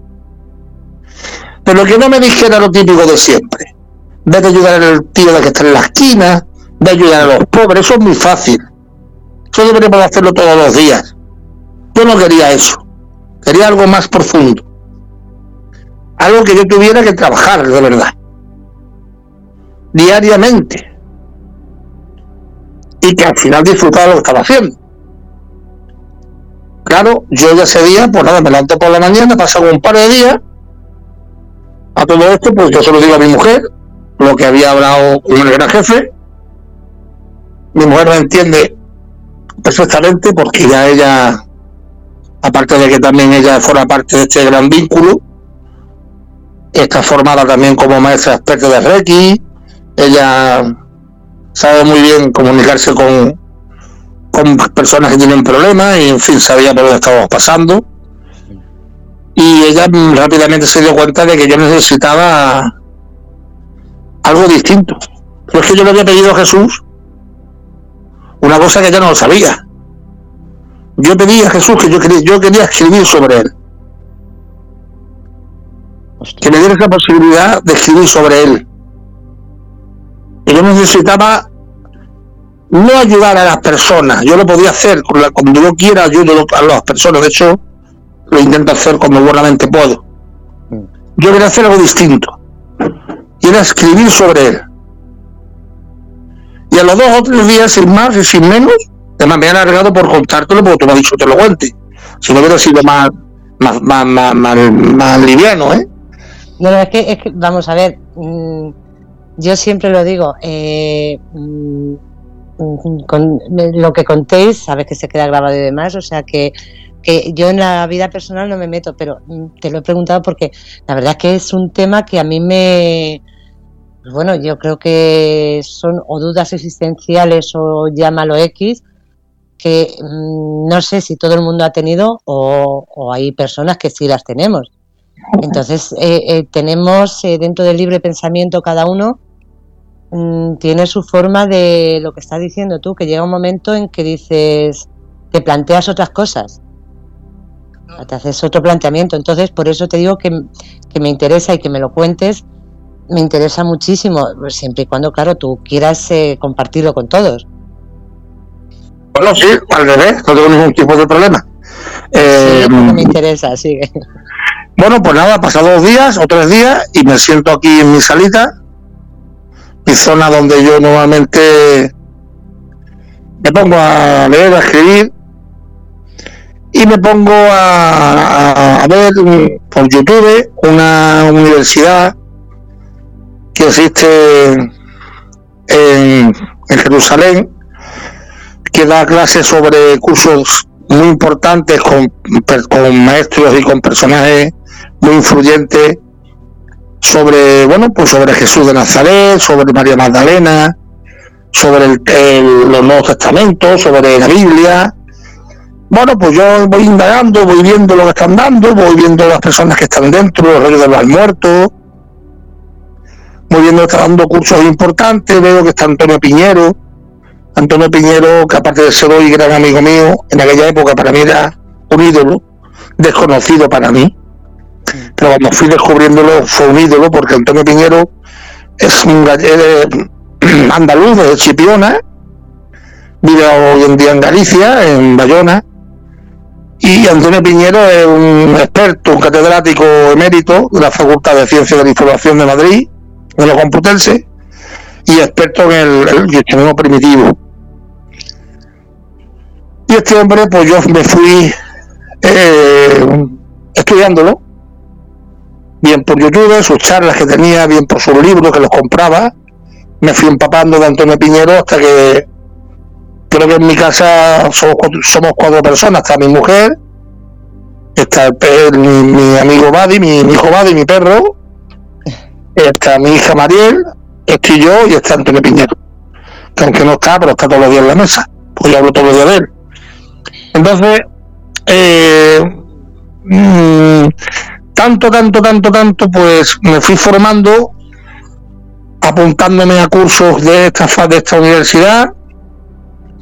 Hice el primer curso con Antonio Piñero en, de forma telemática, online, en directo, eh, sobre Jesús de Nazaret, el Jesús histórico. Mm. Eh, hice un seminario enorme sobre los apócrifos, los, libros apócrifos, el Nuevo Testamento, me, hice diplomado del Nuevo Testamento. Para mí fue, bueno, pues dos o tres años de mucha intensidad, porque eran todos los días estudiar cinco horas por la mañana, por la tarde escribía. En fin, fue una dinámica que a mí me, me, llenó a. Me llenó muchísimo, me olvidé de todo. Me olvidé de muchas cosas cada vez pensaba que la vida, todo lo que yo había hecho anteriormente no había valido para nada. Creo que ahí empezó a, a radicar que yo lo que quería hacer era lo, que quería, que es lo que pedí, escribir algo sobre Jesús. Y un día, pues llamó a la puerta, llamó a la puerta un mensajito, mm, lo hablo metafóricamente, estaba almorzando y le digo a mi mujer, esta madrugada, macho, me tiene que despertar dos o tres veces. ¿Qué te ha pasado? Digo, no, no, que me he despertado y me he puesto a escribir. Y yo en mi vida, eso dicen los escritores que se despertaban de madrugada, anotaban una libretita, las cosas. Yo a mí eso me ha pasado en mi vida. Yo no, yo no lo he hecho nunca, hasta, ese día. Yo no escribí un libreta, lo escribí en el móvil. He sido más modesto. cogí, el móvil y empecé a escribir como un tonto ahí hasta dos o tres horas y yo me decía, anda, ¿qué vas, a, ¿qué vas a hacer tú si tú no, no sabes nada de esto ni eres nadie, macho? Y yo seguía escribiendo y seguía escribiendo. El día siguiente me despertaba, leía lo que había escrito y continuaba aquí lo, para de lo que había escrito. En fin, fue un bumping. Seguía estudiando, seguía escribiendo y conforme me di cuenta, pues en un año y medio terminé una novela. Una novela que, que puse por título El Rabí de Galilea. Era una vida aproximada de Jesús de Nazaret a mi, a mi manera, ficción, respetando siempre, siempre, siempre, siempre, respetando la historia, con mucho amor, con mucha cautela, sin hacer daño a nadie y haciendo una, una ficción, es algo ficticio, siempre basado en hechos reales, ¿vale? Y de ahí, pues imagínate, pues sigo estudiando, sigo creciendo, sigo diplomándome sigo haciendo cursos, sigo escribiendo, ahora tengo otra novela que saldrá de aquí a, a noviembre, sobre también Jesús de Nazaret, un ensayo, sigo trabajando en la figura del maestro, con otra novela más. Pues no te puedo decir hasta dónde terminaré, he empezado con una y sigo, tengo tres más. Ese es, por decir lo que te puedo contar. Pero si te voy a decir una cosa, ya, ya, ya te voy a dejar un poco más tranquila. Em, cuando escribí la novela del Rabí de Galilea, te puedo asegurar que el mejor tiempo de mi vida, los mejores momentos de mi vida, la mejor felicidad de mi vida, era cuando estaba escribiendo esa novela. Estaba en otro mundo paralelo sea las 3 de la mañana, hubieran sido las 5 de la tarde, hubieran sido las 12. Vivía en un mundo aparte y yo te puedo asegurar a ti, tú dirás que estás loco como una, como una No, no, no, para nada. Te puedo asegurar que yo hubiera dado lo que hubiera sido en mi vida por haber solamente tocado, solamente tocado un dedo de Jesús. Es un personaje que yo me intento mm, escribir sobre él para que la gente se, emocione y de hecho he recibido muchas personas que me han escrito sobre el rey de Galilea hablándome maravillas de, cómo he podido transmitir al espectador esa, ese amor de Jesús, ¿no? El, incluso han llorado al final de la, de la, novela, han llorado tal como llego a transmitir lo que es la pasión. He querido hacer un Jesús distinto, un Jesús de Nazaret, ya lo estoy harto de decir, no un Cristo de la fe. Ya. O sea, la persona, no. Sí, la persona. Sí. Jesús como persona, su mensaje, su manera de actuar, sus complicaciones con el resto de la gente sus disputas con sus discípulos, sus dudas, sus miserias también, sus problemas familiares con su madre, con su padre, sus disputas con sus hermanos, el no ser feliz del todo, el preguntar por qué y en dónde y él tiene que estar y por qué tiene que estar haciendo algo que no quería, que era trabajar en una carpintería cuando él quería estar en otra parte. ¿Por qué no podía viajar fuera? y tiene que quedarse en una, en una región de Galilea, en una carpintería, trabajando, como lo dice la iglesia. O sea, la iglesia nos dice que, que trabaja en una carpintería de buenas a primeras, sale de la carpintería y ya es el Hijo de Dios. O sea, es terrible. Entonces, eso es lo que yo he visto. Y lo que intento contarte es que Jesús es más que eso. Jesús pues tuvo que padecer muchas dudas y muchos miedos y ante todo tuvo que quererse a sí mismo eh, como persona física, como, como ser humano. Y ya después, en algún momento, yo ya, ahí ya podemos entrar en otro, en otro tema, que espero que me preguntes ahora, pero que ya al final ya todo esto ya te iré contando porque eh, te voy mm, respondiendo según tú me preguntas, pero no puedo ir tampoco adelantando algo que no me preguntes. Yo es que, mm, vamos a ver, yo siempre he tenido lo que dices tú, eh, o, me he preguntado eh, sobre Jesús. Mm, ¿Era tal cual nos están diciendo el Hijo de Dios y demás? porque podía ser muchas cosas, podía ser una persona, una persona buena que quisiera ayudar a los demás, o sea, que su fin fuese ayudar a los demás. Podía ser, eh, pues como tenemos ahora, una persona con un carisma para atraer a la gente y ser mm, como tenemos en, conocemos en sectas y demás, que atraen de una manera increíble a, a las personas. Mm, mm, es que no lo sé. Yo me hago, me hago muchísimas preguntas sobre él. Pero yo pregunto una cosa, ¿y, quién, quién decía o quién, quién nos ha impuesto a decir que Jesús de Nazaret es hijo de Dios? La iglesia. La iglesia. Pero es que yo, yo la iglesia, yo vuelvo a lo de siempre. La iglesia eh, cuando nace nace después de la muerte de Jesús, muchísimos años después, 200 y 300 años, ¿no? 300 y tantos años en el primer concilio, ¿no? O sea, estamos hablando que después de 300 años nace la, iglesia. Los primeros cristianos cuando nacen, después de la muerte de Jesús, a poco tiempo. Pero los primeros cristianos no pensaban para nada que era el Hijo de Dios. Ni siquiera le importaba ser resucitado. O sea, eso fue un invento total de Pablo de Tarso que gracias a Pablo de Tarso nos ha llegado toda esta información. Porque cuando Jesús muere, ahí hay tres divisiones. Está el hermano Santiago, está Pedro y está Pablo de Tarso. Pablo de Tarso no conoce a Jesús para nada, nunca lo conoció. Santiago, su hermano, lleva un montón de gente detrás suya siguiendo a su hermano. Y Santiago nunca creyó el hermano. Santiago decía que Jesús estaba ido. Pedro tampoco tuvo fuerza.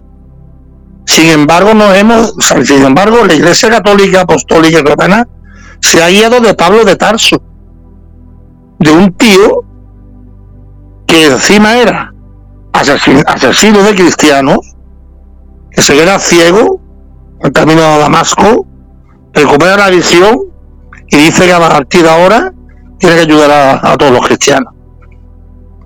Y la iglesia se hace cargo, la iglesia se, se, cree lo que dice este Pablo de Tarso. Pablito, como lo decimos muchos personajes a este hombre, Pablito de Tarso, que en gran medida, en gran medida, gracias a él, tenemos que reconocer que hoy en día Jesús de Nazaret sea Jesucristo porque se inventó un personaje bien, bien maquinado. ¿eh? Claro, es que yo siempre lo he pensado y vamos a ver, mm, si todos los apóstoles escriben sobre lo que ocurrió, no todos escriben lo mismo. Eh, o cada uno da la versión desde su mm, perspectiva o, o qué ocurrió, eh, o luego la iglesia ha cogido lo que le ha interesado bueno, tenemos que pensar una cosa. Mira, yo tampoco voy aquí ahora a, criticar la iglesia, ¿no? Porque eh, ya tienen ellos bastante ya con lo suyo, como que también estemos ahora. Pero sí es cierto, pues que por esa forma de pensar que tienen, yo me he quitado de la iglesia. Por esa forma de pensar que tienen, yo no soy de la iglesia, ni comulgo, ni voy a la iglesia yo me he casado por la iglesia. He hecho la comunión por la iglesia, me he bautizado por la iglesia. Mi hija ha hecho la comunión por la iglesia, mi mujer también. Pero yo ya no voy a la iglesia. ¿Quién tiene la culpa de todo eso? ¿Yo? Yo no tengo culpa. Yo me he aburrido de la iglesia. ¿Por qué? Por lo que acabamos de hablar ahora mismo. Mira, los evangelios se escribieron durante un tiempo después de la muerte de Jesús, está claro. El primero que escribe, el primero que escribe, después de la muerte de Jesús, es Pablo de Tarso. Escribe aproximadamente en el año 70. Estamos hablando escribe 40, 40 años después, 40 años después, después de la muerte de Jesús. Si Jesús muere en el 30, 33, Jesús moriría con 39 años. Esto te lo explicaré en otro momento. Jesús empezó a predicar, Jesús empezó a predicar a una edad muy avanzada, quizás anciano, porque en aquella época una persona que tuviera 40, 38, 40 años o 39 ya era una persona anciana. ¿Vale? Jesús se dice que murió con 23, pero para morirle 7 años más. O sea, Jesús murió con 39 o 40 años. Bueno, si este hombre, Pablo de Tarso, escribe 30 años después, estamos hablando de 30 años después de la muerte de Jesús, el año 70. Después escribe, el primero que se reconoce es el, el, Evangelio de, de, de Marcos, ¿vale? Que es el que la iglesia menos confía en él y el que menos en la iglesia se lee. No por nada, sino porque Marcos es muy como la iglesia suele decir, entre comillas, muy olvidadizo. No cuenta lo que la iglesia quiere que cuente. Ya. Después está nuestro amigo, eh, nuestro amigo Mateo. Eso te voy a decir, estoy recordando cuando, cuando leían, que yo me pasa como tú, yo hace que no vaya a la iglesia. No es que no, es que no crean, no creo, eh, lo siento, creo en la gente buena y en la gente mala, en la iglesia no creo lo siento, pero es así. Yo respeto a todo el mundo. Yo creo en el bien y en el mal y en la gente buena dentro de la iglesia y fuera y la gente mala dentro y fuera. O sea, no. Yo. No, no, igual que tú. Pues Mateo escribe después. Después escribe Lucas, que escribe aproximadamente en el año 80 después de Cristo, o sea, sería unos 50 años después de la muerte de Jesús, y el último por escribir, en el año 100, 120, después de la muerte de Jesús, escribe Juan. Estaremos hablando de 70, 80 años después. ¿Vale? vamos, a ver, eh, eh, vamos a ver, eh, una... O yo me estoy liando o... la edad que escriben, en teoría están muertos. bueno. no sé, digo, o yo me estoy... Y mira, de, entre bueno, de matemáticas. ¿Quién? ¿Los que escriben? Vamos a ver si escriben. 70 mm, años después. Sí. Escribe ese Juan, el que te han puesto de nombre. Que no significa que sea Juan el que escribió. Pero no era el apóstol. No, no, no, para nada, ni de coña. Ah, claro, por eso, por eso digo. No, no, no, no, no. Claro, nada. tienen las escrituras según el apóstol San Mateo. No, no, no, no, no, no, no, no, para nada, no, no. Claro. Olvídate del tema.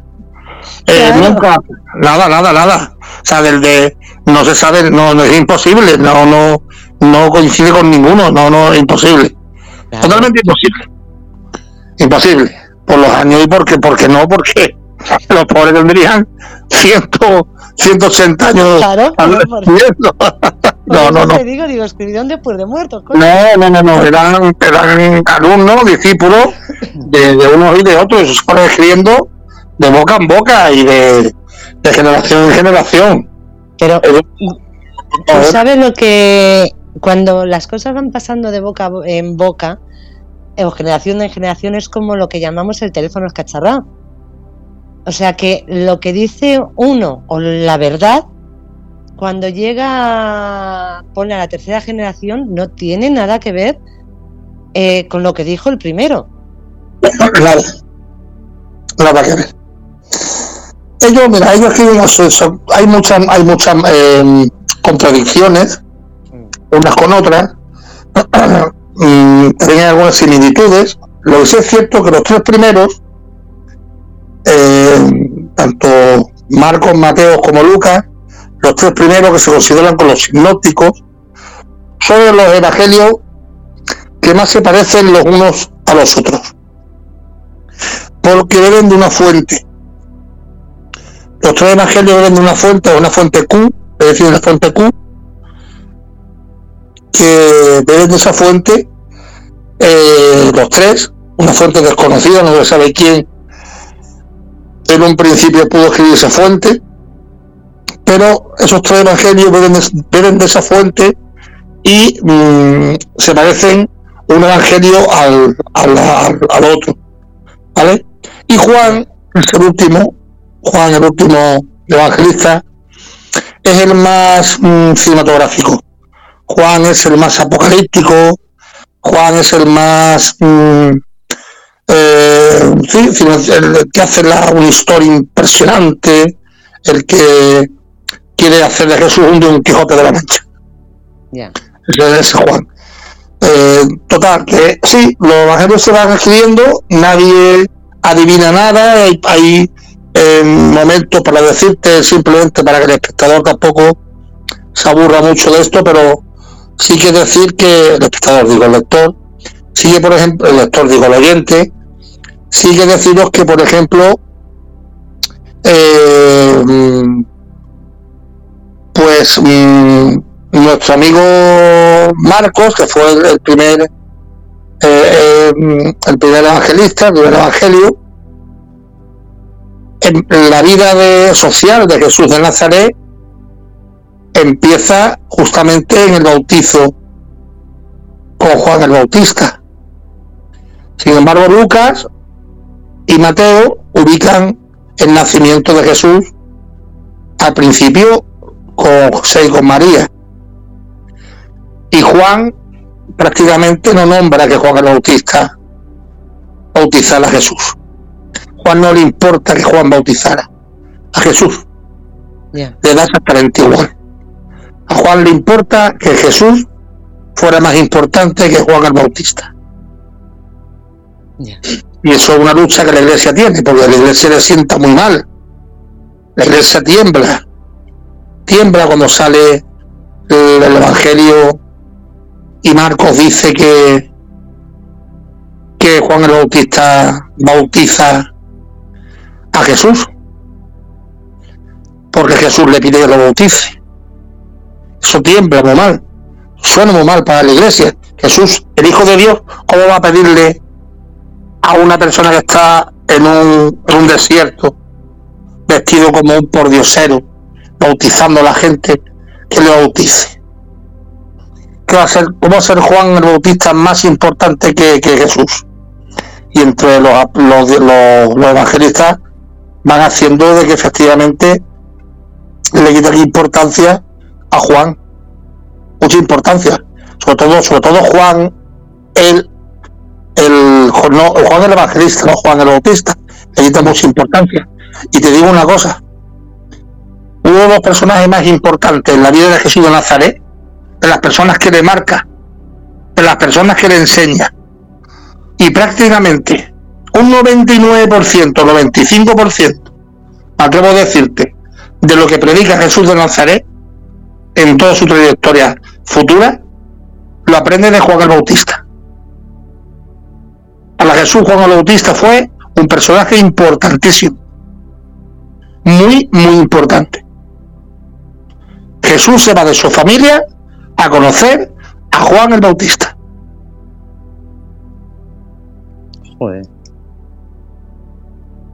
¿Cómo nos venden? A, mí es que de, de, todo esto digo lo que me ha pasado un poco lo que a ti. Yo no es que reniegue de en sí de, la iglesia, digo, yo respeto todo, digo, pero es que eh, he visto, veo tantas incongruencias, veo tanta, mm, mm, tantas contradicciones que, que llega, un, llegó un momento en que dije, es que no, no, no me cuadra nada. No me cuadra nada de lo que me están contando. Es que ese, ese es el tema, ese es el problema. Que no te cuadra, no te cuadra y no sabes encajarlo. Y por muchas veces, por mucho que te hagas preguntas, no, no nunca das con la respuesta. Porque no hay nadie que te la explique. Porque no nos hay nadie que te diga. Claro, claro. Cuando por yo recurro a estos cursos y recurro a personas que tienen esas mismas cualidades mías y esas intenciones mías y son personas que no te inconvencen en nada, te enseñan. Yo tengo compañeros míos que son eh, sacerdotes católicos, eh, alumnos. Tengo evangelistas, tengo pastores anglicanos, tengo expresidiarios, tengo profesores de, universidades importantes de, filología o de filosofía. Son todos alumnos. Nos respetamos todos. Cada uno va a lo suyo, cada uno quiere y toma lo que debe de tomar de esas, clases. Y los personajes que nos dan las clases, sus profesores son eminencias a nivel mundial.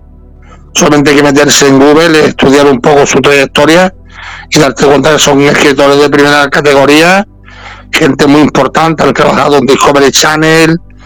Eh, por ejemplo, yo tengo un curso con James Tabor, no sé si sabrás James Tabor quién es, ¿no? De, Discovery Channel, que de, este del pelo largo con gafas, mm. James Tabor, que el que descubrió la tumba de Jesús de Nazaret con el director de cine eh, James, Cameron. Sí. Eh, pues yo tengo un curso hecho con, con sobre Jesús de Nazaret y una eminencia. Ahora, ahora, ahora, que yo me crea todo lo que me está diciendo James Tabor, pues no lo sé. O sea, yo no puedo decir, tú no puedes decir, es que he hecho un curso hoy, macho, que me han dicho en el curso que Jesús bebía el vino más set de Rivera del Duero el mejor. pues entonces, macho, yo te diría a ti, amigo, que estás equivocando. No, porque en aquella época no había, ¿no? No, no, es para decirle, vale, te has muerto, ha sido claro. una época y, y a claro. ¿sabes? No, es que Jesús decía que montaban bicicleta, tío, que había una bicicleta inventada, que se montaba en la bici y volaba. Pues amigo, tú dirías, oye, este tío no, no está dentro de nuestro perfil por una buena entrevista, ¿no? O sea, vamos a hacer, vamos a hacer un poco de, seriedad, ¿no? Y de, y de, contar las cosas como, como se deben de contar y nunca va haciendo daño a nadie ni ofendiendo a nadie en absoluto, nunca. Claro. Pero ¿por qué hay tantos? Eh, yo es que me pregunto, está que si está la, iglesia evangelista, eh, la otra que has dicho, hay, hay muchas. ¿Por qué? Mm, todas eh, están alrededor de lo mismo, pero eh, son iguales pero distintas. Bueno, porque hay un momento en que llega Lutero King, eh, Lutero King dijo, llega Lutero y dice, señores y señoras, vamos a dividir la iglesia. Él se hace el dueño del, protestantismo, y la iglesia se van dividiendo. Se van dividiendo y van cada uno pensando de una forma distinta. Al principio todas son hermanas, porque todas deben de lo mismo. Lo único, bueno, pues algunas se van dividiendo, ¿por qué? Porque a una no le gustan las imágenes, la otra pues evita que pues que no cree que la Virgen sea tal, la otra evita lo otro, en fin, al final cada una va poniendo su su, su de arena y, y vamos dividiendo, dividiendo hasta que hacemos muchas iglesias.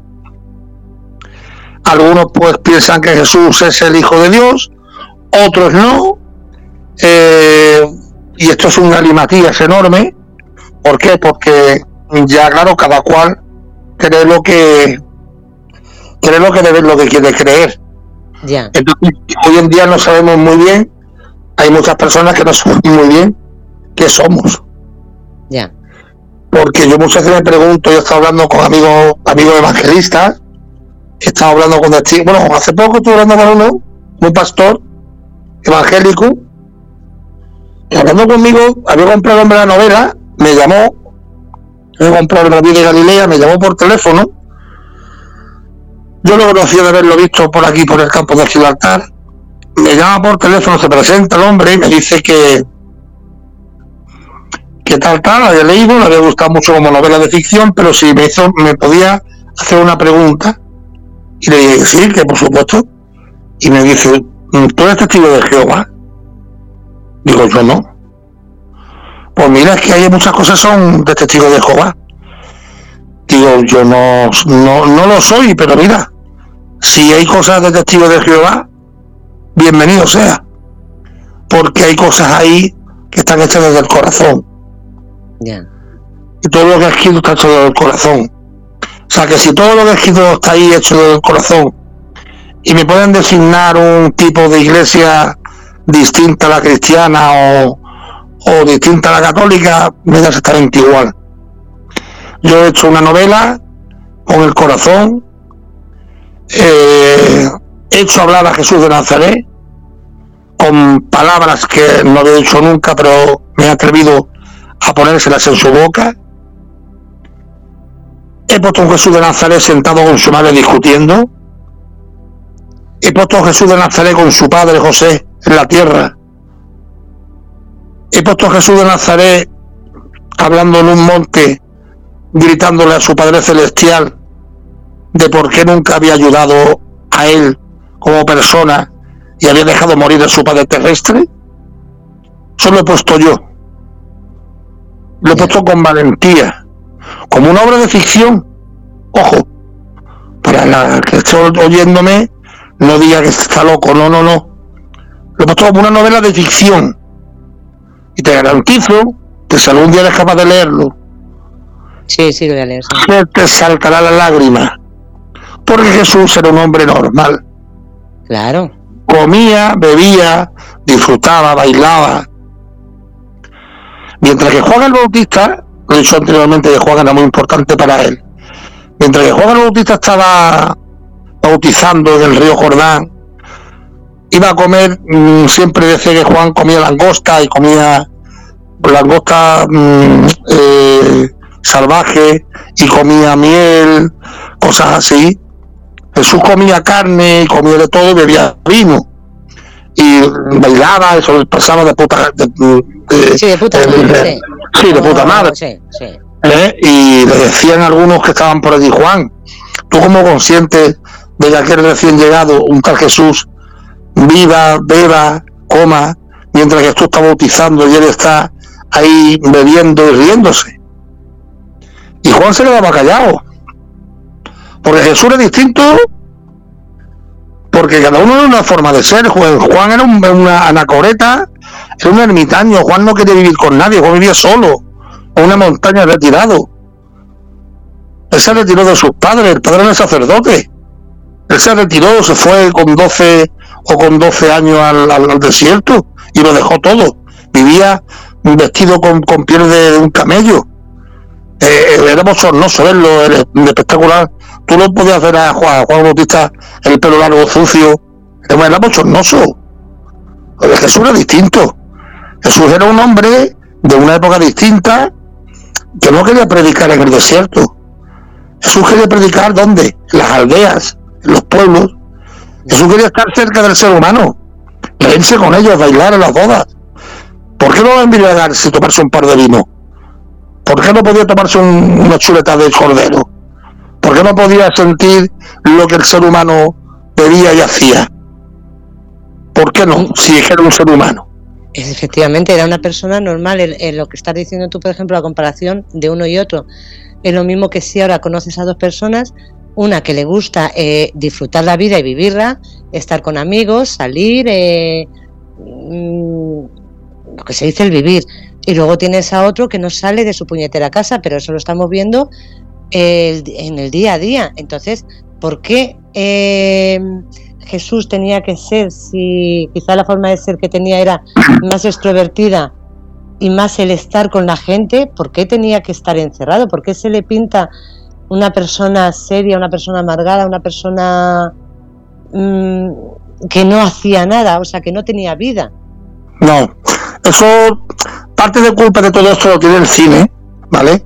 El cine siempre, bueno, el cine y la, la, imaginería y los cuadros que nos han pintado, déjese Jesús misericordioso, eh, con la túnica blanca, inmensamente blanca, el pelo peinado totalmente la barba totalmente raseada.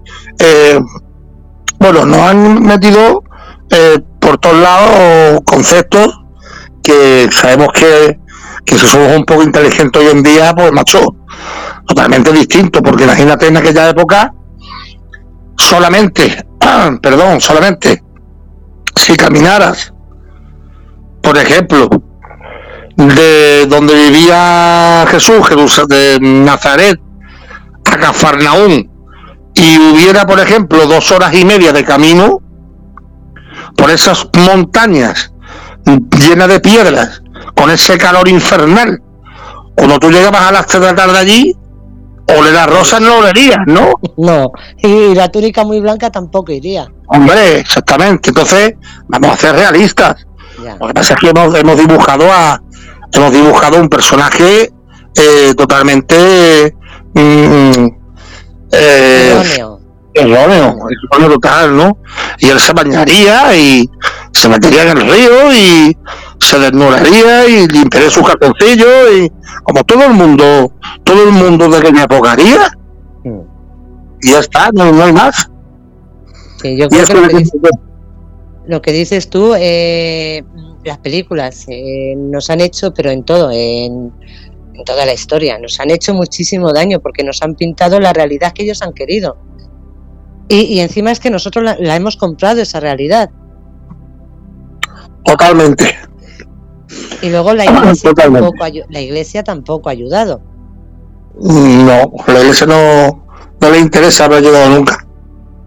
Fíjate, yo mm, te voy a hacer una pregunta. Yo es algo que, que tengo en la cabeza desde hace muchísimos años. Yo siempre he pensado que, que la iglesia esconde documentos que si algún día ven la luz eh, sería sería la catombe. Mira, yo una vez le pregunté a Antonio Piñero, este profesor que dije antes, este catedrático eminente, que me gustaría más que algún día lo pudiera entrevistar en tu radio. Pues me puedo pasar su teléfono cuando tú quieras porque es una eminencia a nivel mundial eh, lo escucha gente de todas partes del mundo y aparte que es un hombre mm, bueno la puede contigo cinco horas hablando no dos sino cinco. Él no es una un hombre ya mayor no tiene ochenta y tantos años pero es un hombre muy muy muy experto en esto y cada cosa que te habla te quedas con la boca abierta eh bueno pues mm, ¿qué habías preguntado? ¿qué habías dicho? que lo de los documentos de que... Ah, vale, sí, sí, sí, sí. Yo una vez le pregunté a Antonio, sería cosas que pueden estar ahí ocultas, eh, cosas que a lo mejor la iglesia no ha querido nunca transmitir. Él dice que no. Él dice que la iglesia, todos los que son los evangelios apócrifos, que son los evangelios que no están considerados como los, importantes, ¿no? Los reconocidos como auténticos por la iglesia, están publicados por la Iglesia Católica y además expuestos. Y es verdad, no nos ocultan nada, o sea, no hay nada que está oculto. Tú quieres preguntar sobre algo, te vas al Vaticano y ellos te abren las puertas, te lo enseñan todo. Ahora, ahora, que haya otra cosa, que es lo que tú dices, haya alguna otra cosa que no sepamos nosotros, claro. pues ya eso es distinto. O sea, yo te podría preguntar a ti esa película que hizo Antonio Banderas, El cuerpo de Jesús, ¿no? Imagínate ahora que el cuerpo de Jesús lo tiene escondido el Vaticano en la iglesia. Me voy batacazo, ¿no? Ya, y de todas formas, dices tú que, que cuando queréis consultar algo, que se va allí y que ellos abren las puertas. Vamos a ver, ellos abren las puertas que quieren abrir Sí, sí, claro, claro, claro. Claro, por eso te digo que ellos pueden tener documentos mmm, súper antiguos. Sí, sí, sí, sí, sí, que, los tengan, que los tengan escondidos y claro, ellos a lo que a lo que ellos quieren que, que se acceda, claro que abren las puertas. Porque mm, de hecho a ellos les interesa, les interesa abrir las puertas y que publiquéis lo que ellos quieren que se publique. Pero yo me refiero a que, mm, yo, fíjate, estoy convencida y tendría que recorrerme todo el Vaticano y, mirar todos los rincones para que me digan que no, estoy súper convencida de que hay documentos que desconocidos y que no saldrán nunca a la luz. No saldrán nunca porque yo pienso que si esos documentos salen, la iglesia se iría abajo. Seguramente, seguramente habrá, y los habrá, y los habrá. Seguramente habrá algo por ahí que, que no les interesa y, y sale, pues nada, pues imagínate lo que se puede ocasionar, ¿no? una bomba total. Imagínate que, no sé, que por mano del demonio nos encontremos ahora dentro de 200 o 300 años, cuando ya no estemos nosotros aquí viviendo, nos encontremos ahora un documento nuevo del siglo I donde lo desmiente todo el tema este de Jesús. Ahora qué pasa. Claro, pues, tú imagínate mm, que hay algún documento escrito por mm, por Lucas o por Mateo o por alguno de los apóstoles original. Original. Que cambia totalmente todo lo que nos han contado durante este durante estos miles, miles de años. Eso sería vamos, sería, sería una bomba total. Mira, en el, 90, en 1951, en Nahamadi apareció, apareció eso que tú acabas de decir. Se encontró el libro copto de, de Tomás. Un libro apócrifo del siglo II, escrito en copto, en griego antiguo, y habla sobre Jesús de Nazaret en un concepto totalmente distinto al que estábamos acostumbrados. La iglesia tiembla. Pero se han encontrado dos trozos de pergamino. Dos. Por delante y por detrás. Son dos trozos que no llegan a. Bueno, una página y media. Y solamente te hablan de cuatro cosas de Jesús y cuatro, dos cosas más. No te habla más de nada del, del reino, del reino de Dios, de, de, de, de, dos cosas, pero que dos cosas que normalmente no estábamos acostumbrados a ver anteriormente. Y se descubrió en, en 1951 un, un, un manuscrito del, del siglo II yo es que creo que tiene que haber documentos, eh, mm, tiene que haber documentos de, de, aquella época escritos que se hayan descubierto o no, que estén escondidos o no, o... pero yo estoy segura de que tiene que haber documentos escritos por ellos. Documentos originales e incluso por, por Jesús. Bueno, yo ya ahí no tengo nada porque sinceramente, aparentemente hoy en día él no dejó nada escrito no hubo nada Y a, ti, sinceramente, ¿a ti no te extraña? Bueno, vamos a ver. No, digo, ¿no te extraña que no dejase él nada escrito? Porque él me imagino que tendría sus momentos, pues igual que te ha pasado a ti ahora que has tenido ese momento de... ¿Tú crees que él no tuvo esos momentos de soledad, de, de preguntarse el porqué de las cosas? Mira, en aquella época, la mayoría de los rabinos, que eran maestros, enseñaban eh, de boca a boca.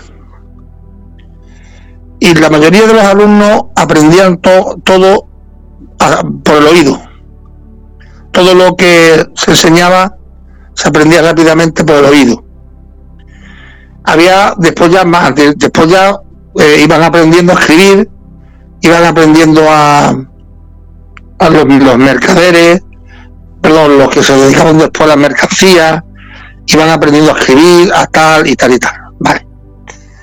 Yo estoy convencido de que Jesús vivía en una carpintería con su madre, con su padre, que él conoció una época donde había una ciudad que era Séforis, que estaba muy cerca de Nazaret, una ciudad rica, donde había mucho comercio, iban muchos griegos y demás, entonces él tuvo que aprender, e incluso seguramente iría a trabajar con su padre allí, él conocería seguramente el idioma griego, el hebreo, que era su idioma también hebreo, él conocería el arameo, que es su idioma arameo. ¿Sabría escribir arameo? Seguro. ¿Sabría escribir hebreo? Pues casi también 100% pudo saber escribir hebreo. ¿Sabría escribir latín? No, latín no. ¿Pudo chapurrear el latín? Que era el idioma de los romanos. Por lo mismo Jesús pudo chapurrear algo de latín. Eh, y el griego, pues bueno, pues yo creo que también él se entendería bastante en griego. Tú me dices a mí, Jesús mm, tuvo que escribir algo en aquella época, alguna transacción, algún presupuesto, no se sabe. No hay nada que nos diga nos y no, no, no, no, nos pueda decir que se haya encontrado algo. Si aplicamos la lógica, ¿vale? De igual forma que aplicamos la lógica de que Jesús bebió en un vaso agua, no bebió agua en una muleta, bebió en, un vaso, ¿no? Si aplicamos la lógica de que Jesús bebiera agua en un, en un vaso, pues también podemos aplicar la lógica de que Jesús pudiera escribir algo. Algunos números, un presupuesto, una palabra, algo podría escribir. No nos ha llegado. Eso no sabemos nada ni hasta el momento no sabemos nada de, ese tema. Que seguramente pudo haber escrito algo. Puede ser que sí. Pero es que, no hay. yo es que eh, te digo lo mismo. yo creo que todos en, en algún momento cuando hemos tenido y más este tipo de personas de las que estamos hablando de Jesús, es lo mismo que, te pasó a ti, tuviste ese, ese momento de decir, esto no es, mm, algo me está pasando, esto no es lo que yo quiero, no es... Y, lo escribes, yo es que me imagino a ese Jesús eh, solo, con todas sus dudas, con todas sus... con todo lo que estaba ocurriendo, y sinceramente se me hace muy extraño eh, que no que no se pusiera a escribir. Se me hace muy, me resulta muy difícil. La verdad que sí, la verdad es que, es complicado, porque mira, igual que por ejemplo hubiera, de igual forma se comunicaba por ejemplo Nicodemo o Arimatea o Caifás, se podían comunicar con soldados o mm. con Herodes o con Pilato a través de cartas, Jesús también pudo a lo mejor comunicarse a través de cartas con alguien. No lo, que no lo sabemos. No, no, hay. Que pueda haberla. Es, a eso es a lo que yo me refiero. Eh, no, las conocemos. No, tenemos conocimiento de. Nos han visto nunca y no tenemos conocimiento de que las haya. Pero eso no significa que no existan. Por supuesto que sí. Que a eso es a lo que yo me refiero. Que si. Mm, que yo sigo pensándolo de verdad, sinceramente, con todo, joder, que sabemos no, no, no. Todas las excavaciones con todos los manuscritos que hay súper antiguos. Eh, y yo sigo pensando de verdad eh, que puede ser que esté confundida, que esté equivocada, no, no lo voy a discutir, pero yo de la cabeza a mí no, no, se me quita la idea de que existen documentos eh, que, no, que no van a ver la luz nunca, a no ser que yo que sé, que dentro de 200, 300 años la iglesia ya no exista y, entonces sí, eh, se saque todo lo que hay escondido. pues yo te decir una cosa, si, si Jesús dejar de, si dejó algo escrito, eh, me parecería que sería algo genial. Ah. Ojalá pudiéramos ver algo sobre su puño y. Sería fantástico, sería una cosa impresionante, ¿no? De que nos dijeran hoy en día. Por eso, por eso no creo que la iglesia lo haya, lo dejado guardado, porque sería una gilipollez. Algo tan bonito como decir, señores, estas fueron las letras de Jesús de Nazaret. Pues imagínate lo, precioso que sería eso, ¿no? Ya, pero date cuenta, eh, date cuenta Miguel, que, que quizás lo que él dejó escrito eh, vaya en contra, vaya en contra de, de, lo que la Iglesia nos ha hecho creer. Totalmente. Entonces, claro, no les interesa. Eh, se les cae el chiringuito, por decirlo de alguna forma. Totalmente, totalmente. Yo, yo estoy, digamos, esperando si algún día sale eso, primero e intentar descubrirlo y, y de indagar en él sería yo, porque también me lo he preguntado muchas veces, no solamente si escribió o no, si también, por ejemplo, ocurrió verdaderamente lo de Pilato y su, su sanción con Pilato, ¿no? Que nos lo ponen en los evangelios, Pilato hablando en latín, él ahí hablando. Eh, creo que tampoco ocurrió eso. Tampoco, yo doy fe que no ocurrió eso. Creo que eso fue algo mucho más liviano. Y Pilato le daba igual a Jesús de Nazaret, le daba igual todo. Algo que... muy importante de decir, mira, una cosa que yo siempre digo es lo siguiente. Cuando Jesús llega a ese templo de Jerusalén, ve allí a los comerciantes, ve allí a la gente trabajando, él hace allí, bueno, fuera, no sé qué, no sé cuánto, eh, ratas de víboras que había hecho convertido esto una ratonera de mi padre, no una cuadra de ladrones, no sé qué, no sé cuánto. Allí hay un montón de guardias que son del Sanedrín. También hay policías romanos por todos lados, ¿eh? ¿Dónde crees que Jesús de Nazaret?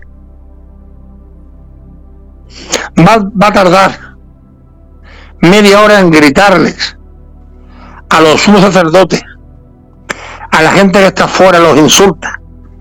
Y un policía, un policía o un soldado romano no saca la espada, lo mata no hubiera durado ni tres minutos. Nunca en la vida.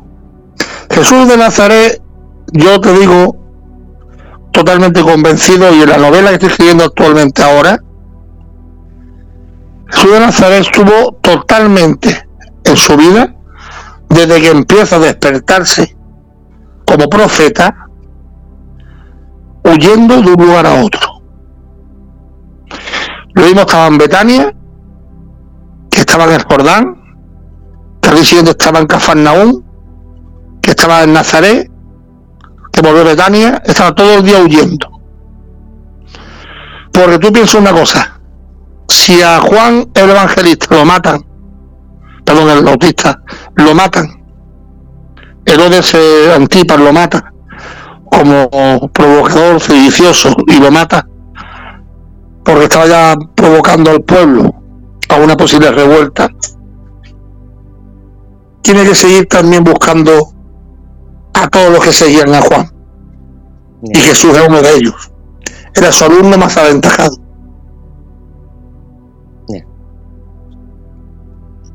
Yo es que, eh, fíjate, hace, hace ya muchos años, eh, creo, recordar, lo que pasa que no, no me acuerdo muy bien, eh, como que se había, había un documento en el que decía eran dos cosas las que decía. Una de ellas era levanta una piedra y allí me encontrarás. O sea, mm, que era eh, como que él estaba en contra de, de las imágenes, de los templos y, todo eso. Entonces, mm, a mí lo que me... Mm, vamos a ver, era una forma de decir, yo estoy en todas partes. O sea, no necesitas para, mm, para hablar conmigo, para estar conmigo. Sí, pero ahí, estás hablando, estás hablando de un, de un Jesús de Nazaret hecho Cristo. Vamos a ver, tú estás hablando ahora mismo de una logión. Una logión es un dicho. Un dicho que ponen en boca de Jesús, ya proclamándolo como si fuera hijo de Dios. Y lo proclaman los mismos evangelistas. O sea, la, o logión, logión, la palabra logión significa dicho. Ese dicho es una palabra, una frase puesta en boca de Jesús, transformada, haciendo que él ya es hijo de Dios. Yo te estoy diciendo que Jesús nunca dijo, y además quiero que me lo verifiques tú, quien sea, Jesús nunca dijo que fue hijo de Dios. Mm, logio, se llama logio. Son mm, palabras que sé que los, evangelistas lo ponen en, boca de Jesús. Que posiblemente Jesús no dijera eso. Diría de otra manera. Pero no se proclamó nunca hijo de Dios, ni, ni nada de nada de eso. Ni hijo del hombre, ni nada de nada. Eso está todo muy posterior. Siento decir esto todo lo que hay por descubrir, todo lo que hay que... Siento decir esto, que es muy difícil, es que es muy complicado decirlo. No, no, de igual, forma, de igual forma decirte que el final de, todo, siempre en mis entrevistas, cuando termino el tema del Rey de Galilea, digo de una forma muy triste porque lamentablemente lo digo con el corazón en la mano, distinto en mi, distinto en mi punto personal.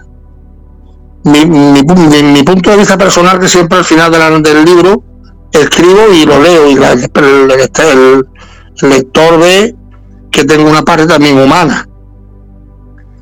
Y quiero creer, quiero creer en lo que me han contado de siempre. Quiero creer que ese, que ese niño que nació en, en Nazaret, que se, que se educó, que predicó es el Hijo de Dios. Quiero creerlo. Pero una cosa es creer, perdón, una cosa es creer y otra cosa es creer. Entonces yo siempre digo que Jesús fue un gran profeta. Seguramente sería un enviado. Y posiblemente se creyó ser el Mesías. Y su al final se creyó. Porque todo el mundo lo puso como el Mesías. Y pudo perder un poco, como dije al principio de esta entrevista o a mitad, todo el mundo somos Quijotes. Ya. Efectivamente. efectivamente. Eso es lo que quiero concluir. De verdad estoy pasándomelo genial, pero creo que, después de esto ya no puedo decir más nada. Es mi fin y, quiero creer, como he dicho anteriormente, quiero creer que, que, lo que me enseñaron en el salesiano, los curas, que, que, ese niño sea de verdad el, el, Hijo de Dios, ¿no? Que algún día cuando yo no esté en este camino venga a recogerme, pero lamentablemente, en mi, en mi modesta opinión, está distante, está muy distante de ser eso. Sin embargo, os puedo decir que fue un hombre tremendamente importante, que con su mensaje fue un hombre valiente en el siglo I de aquella época, rotando a los romanos, arriesgó su vida por muchas personas, dio la cara por lo que pensaba, creyó en un reino, en un reino de Dios que no ha llegado todavía, pero que él pensaba que estaba a punto de llegar, y creía fehacientemente en ese reino, y eso es lo que demuestra que decía la verdad. Bien. Efectivamente. Y ese es el camino que yo siempre digo. Por eso él siempre decía que es otra, es otra religión. Yo soy el camino y la verdad. Él creía que era el camino y la verdad. Él creía que nos iba a conducir a ese venir del nuevo reino donde vendría Dios con los ángeles y salvaría, uniría el pueblo de Israel y, tal, tal, tal. No llegó, no llegó. Por eso tuvo un gran valor. Para mí es un, es un, dice la gente, fue un fracasado, no, no, no fue un fracasado. Triunfó triunfó, sí, dentro de su lucha triunfó. El, fracaso es lo que cada uno después cree por qué no llegó a cumplir lo que él decía. Pero él luchó porque se cumpliera eso. Pero no fracasó. Luchó y murió por ello, por lo que creía. Exactamente. Por eso es el gran, eh, por eso es el Salvador. Mm. Y creo yo que es el tío que está ahí, que sea o no sea después quien fue, que sea el hijo de Dios o no lo sé, yo me da igual. Me quedo con ese personaje. Que me dé la mano, macho. Que me la dé. Joder, Miguel, eh, me están diciendo que tienes que volver otro día. Es que ha dejado el tema muy bien cerrado, pero ha dejado muchísimas eh, preguntas y mucho tema. muchas preguntas. Muchas preguntas, sobre todo porque es su verdad, eh, lo dice convencido. Entonces, en ese sentido, es lo que dice, nos hace preguntarnos a nosotros mismos hasta dónde llega lo que sabemos, lo que nos han inculcado como que mm, es palabra de ley, palabra de Biblia, palabra de todo, y lo que ahora de adultos intentamos razonar y buscar esa lógica. Por eso es bueno que, se hable y sobre todo que nos cree esa, esa duda razonable con su verdad y con su demostración de lo que sabe. Es cierto. Pues yo estoy abierto vosotros como queráis. Ya sabéis que ahora estoy con mi novela, que es, el Rabí de Galilea. Lo podéis comprar en Amazon. Eso te iba a preguntar en cualquier librería de España, podéis adquirirla. Eh, la editorial se llama Editorial Alfar, una editorial de Sevilla.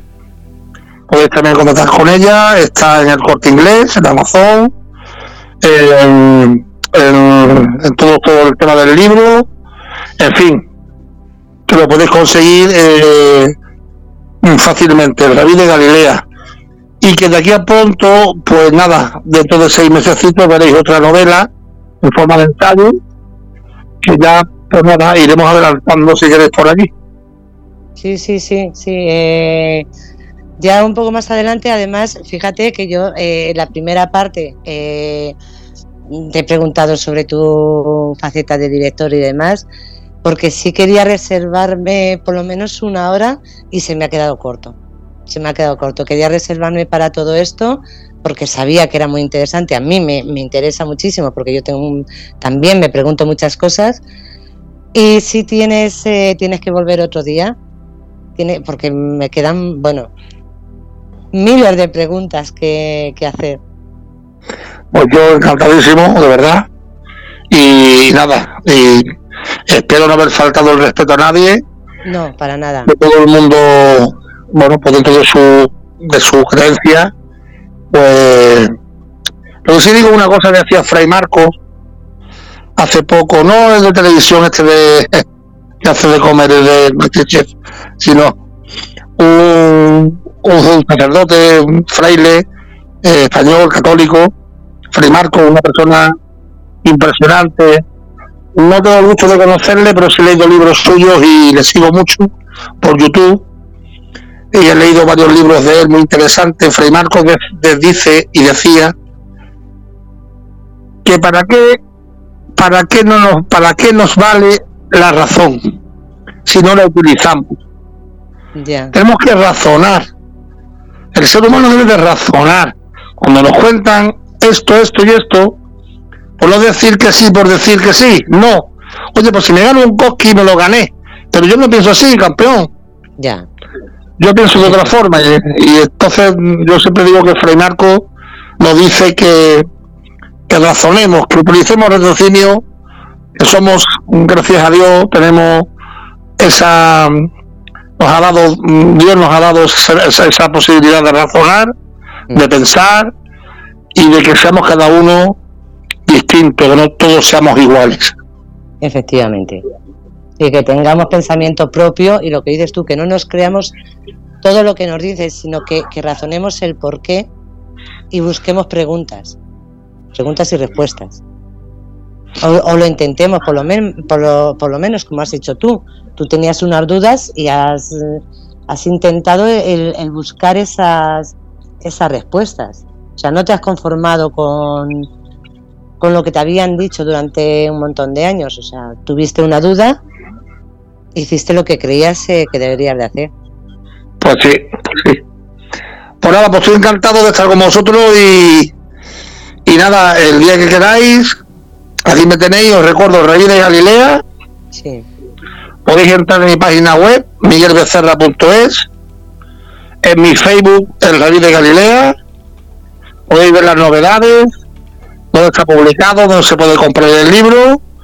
Y, en fin, contactar conmigo por persona, llamarme por teléfono, me tenéis a vuestra disposición y, por favor, pues si lo leéis, que lo hagáis con ese ápice de, de, respeto y de, y de, bueno, de, de que haya algo también que se llama la novela de ficción histórica y que y que Jesús está vivo eh, no solamente vamos a tener que poner en boca de Jesús lo que nos han dicho, sino también vamos a imaginarnos un día en plena madrugada cuando se asoma con su madre en plena montaña y mira con María el cielo y habla de las estrellas y hablan de por qué eh, se quieren el, uno al otro. Eso también es bonito, imaginar, imaginar. Pensar que Jesús pudo hablar así con su madre, ¿no? Sí, efectivamente. Ahí lo tenemos en la novela. Pues eh, Miguel, bueno, sí, Fernando.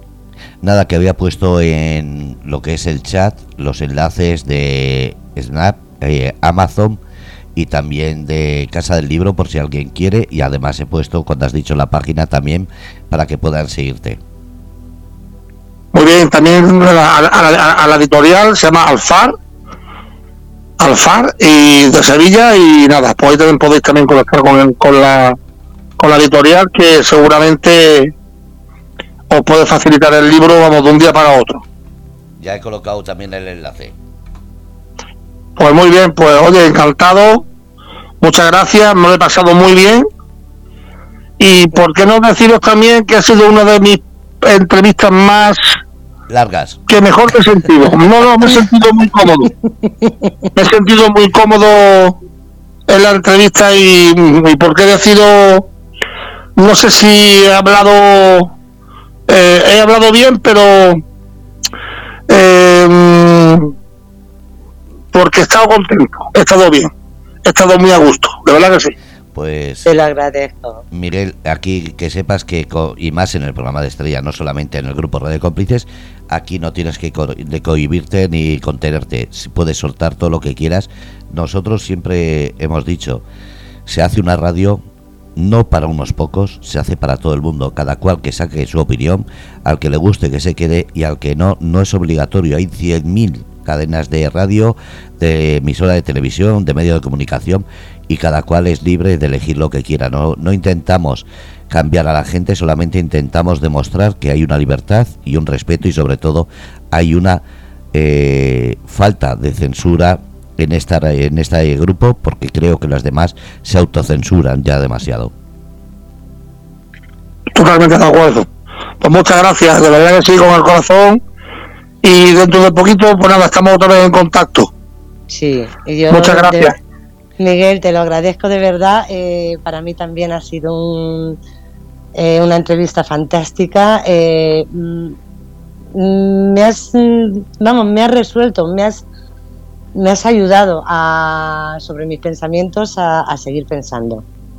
Y como te digo, espero que, que para el siguiente libro, este lo leeré, ya hablaré contigo cuando lo lea y espero también tenerte para el siguiente y seguir hablando, que me parece un tema muy, muy interesante. Muchísimas gracias de corazón. De verdad, igualmente. Buenas noches. ¿eh? Buenas noches, Venga, Miguel, un abrazo.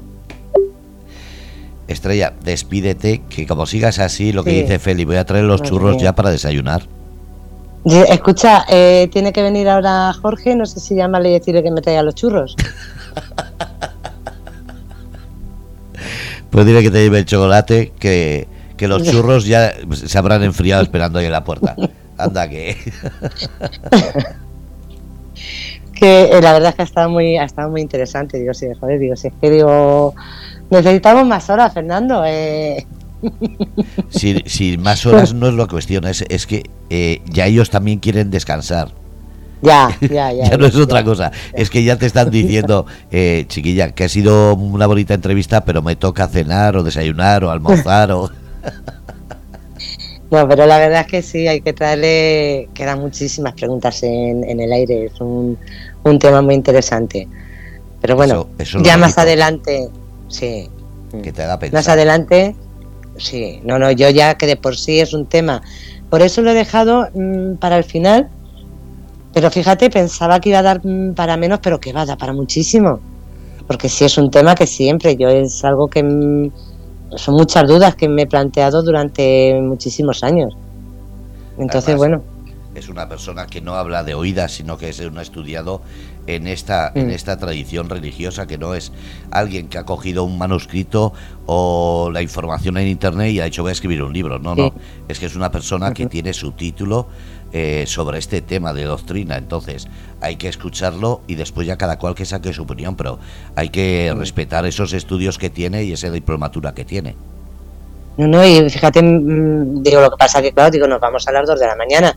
Digo, porque lo que él estaba contando de que él no es una persona que se despierte por la noche y se levante y que se le eh, que de repente se despertaba y se ponía a escribir, eh, me ha quedado preguntarle eh, sí, mm, sí, es como una especie de, efectivamente, o sea, era el me despierto, mi mente va acumulando, estoy dormido, va acumulando las cosas y me tengo que despertar a escribirlas. Y lo que no le he preguntado es si luego al leerlo lo corregía o, le salía tal cual y lo dejó tal cual le iba, lo iba escribiendo. Ese es un tema muy interesante porque hay un, mm. un montón de gente que habla de una memoria eh, universal en la cual Albert Einstein y otros grandes eh, pensadores decían que quedaban como en trance cuando han descubierto o han hecho esas, esas revelaciones. Y estamos hablando de gente muy importante en el mundo de la ciencia, de la numerología, de todo. Entonces, si algo se dice, como siempre, la duda queda y cada cual que piense lo que quiera. Efectivamente efectivamente. Despídete, que si no seguimos hablando a las dos. Sí, ya te digo. Pues nada, cómplices, que espero que os haya gustado el programa. La verdad es que ha sido muy interesante. Que muchas gracias por estar un jueves más con nosotros. Y bueno, recordar que mañana a las 22.00 eh, nuestro amigo Fred con Apegados. Y que no se me olvide, creo que es a las 6 de la tarde. Eh, ahí, eh, lloras o vende pañuelos. Casi, casi. Casi. ¿Sí? A las 7 de la tarde, Lloras o Vende Españolos con Eva Bernal. A las 10 de la noche, Fred Gómez. Y recordar que mañana estaremos en Yeclab. Eh, no sé si podré emitir porque ya digo que no tengo señal. Y con los datos no sé la zona como es, pero vamos a intentar... Eh, si no se puede durante el fin de semana porque no se pueda en directo, el lunes iremos no solamente trayendo más entrevistas para que sepáis cómo ha sido, sino vídeos y muchísimas fotos de toda esa recreación que como hemos dicho más de 400 personas van a estar allí solamente de recreadores. Así que imaginar la cantidad de cosas que se puede disfrutar en un sitio así. Gracias, Estrella. Nos vemos el sábado en Yecla. Venga, nos vemos el sábado. Un abrazo. Un abrazo. Bueno, pues habéis escuchado Rebelde con Causa y, como no, a Miguel Becerra. Si ahí está la página, ahí está donde se compran los libros y que cada cual saque su opinión, tanto ahora como en el podcast cuando lo escuchéis. Un abrazo desde el Grupo Radio Cómplices. Ser felices, soñar de colores y ya pensando en ese camino a Yecla, que me queda poquitas horas para coger el autobús, os mando un abrazo enorme a todos. Gracias y carpe diem.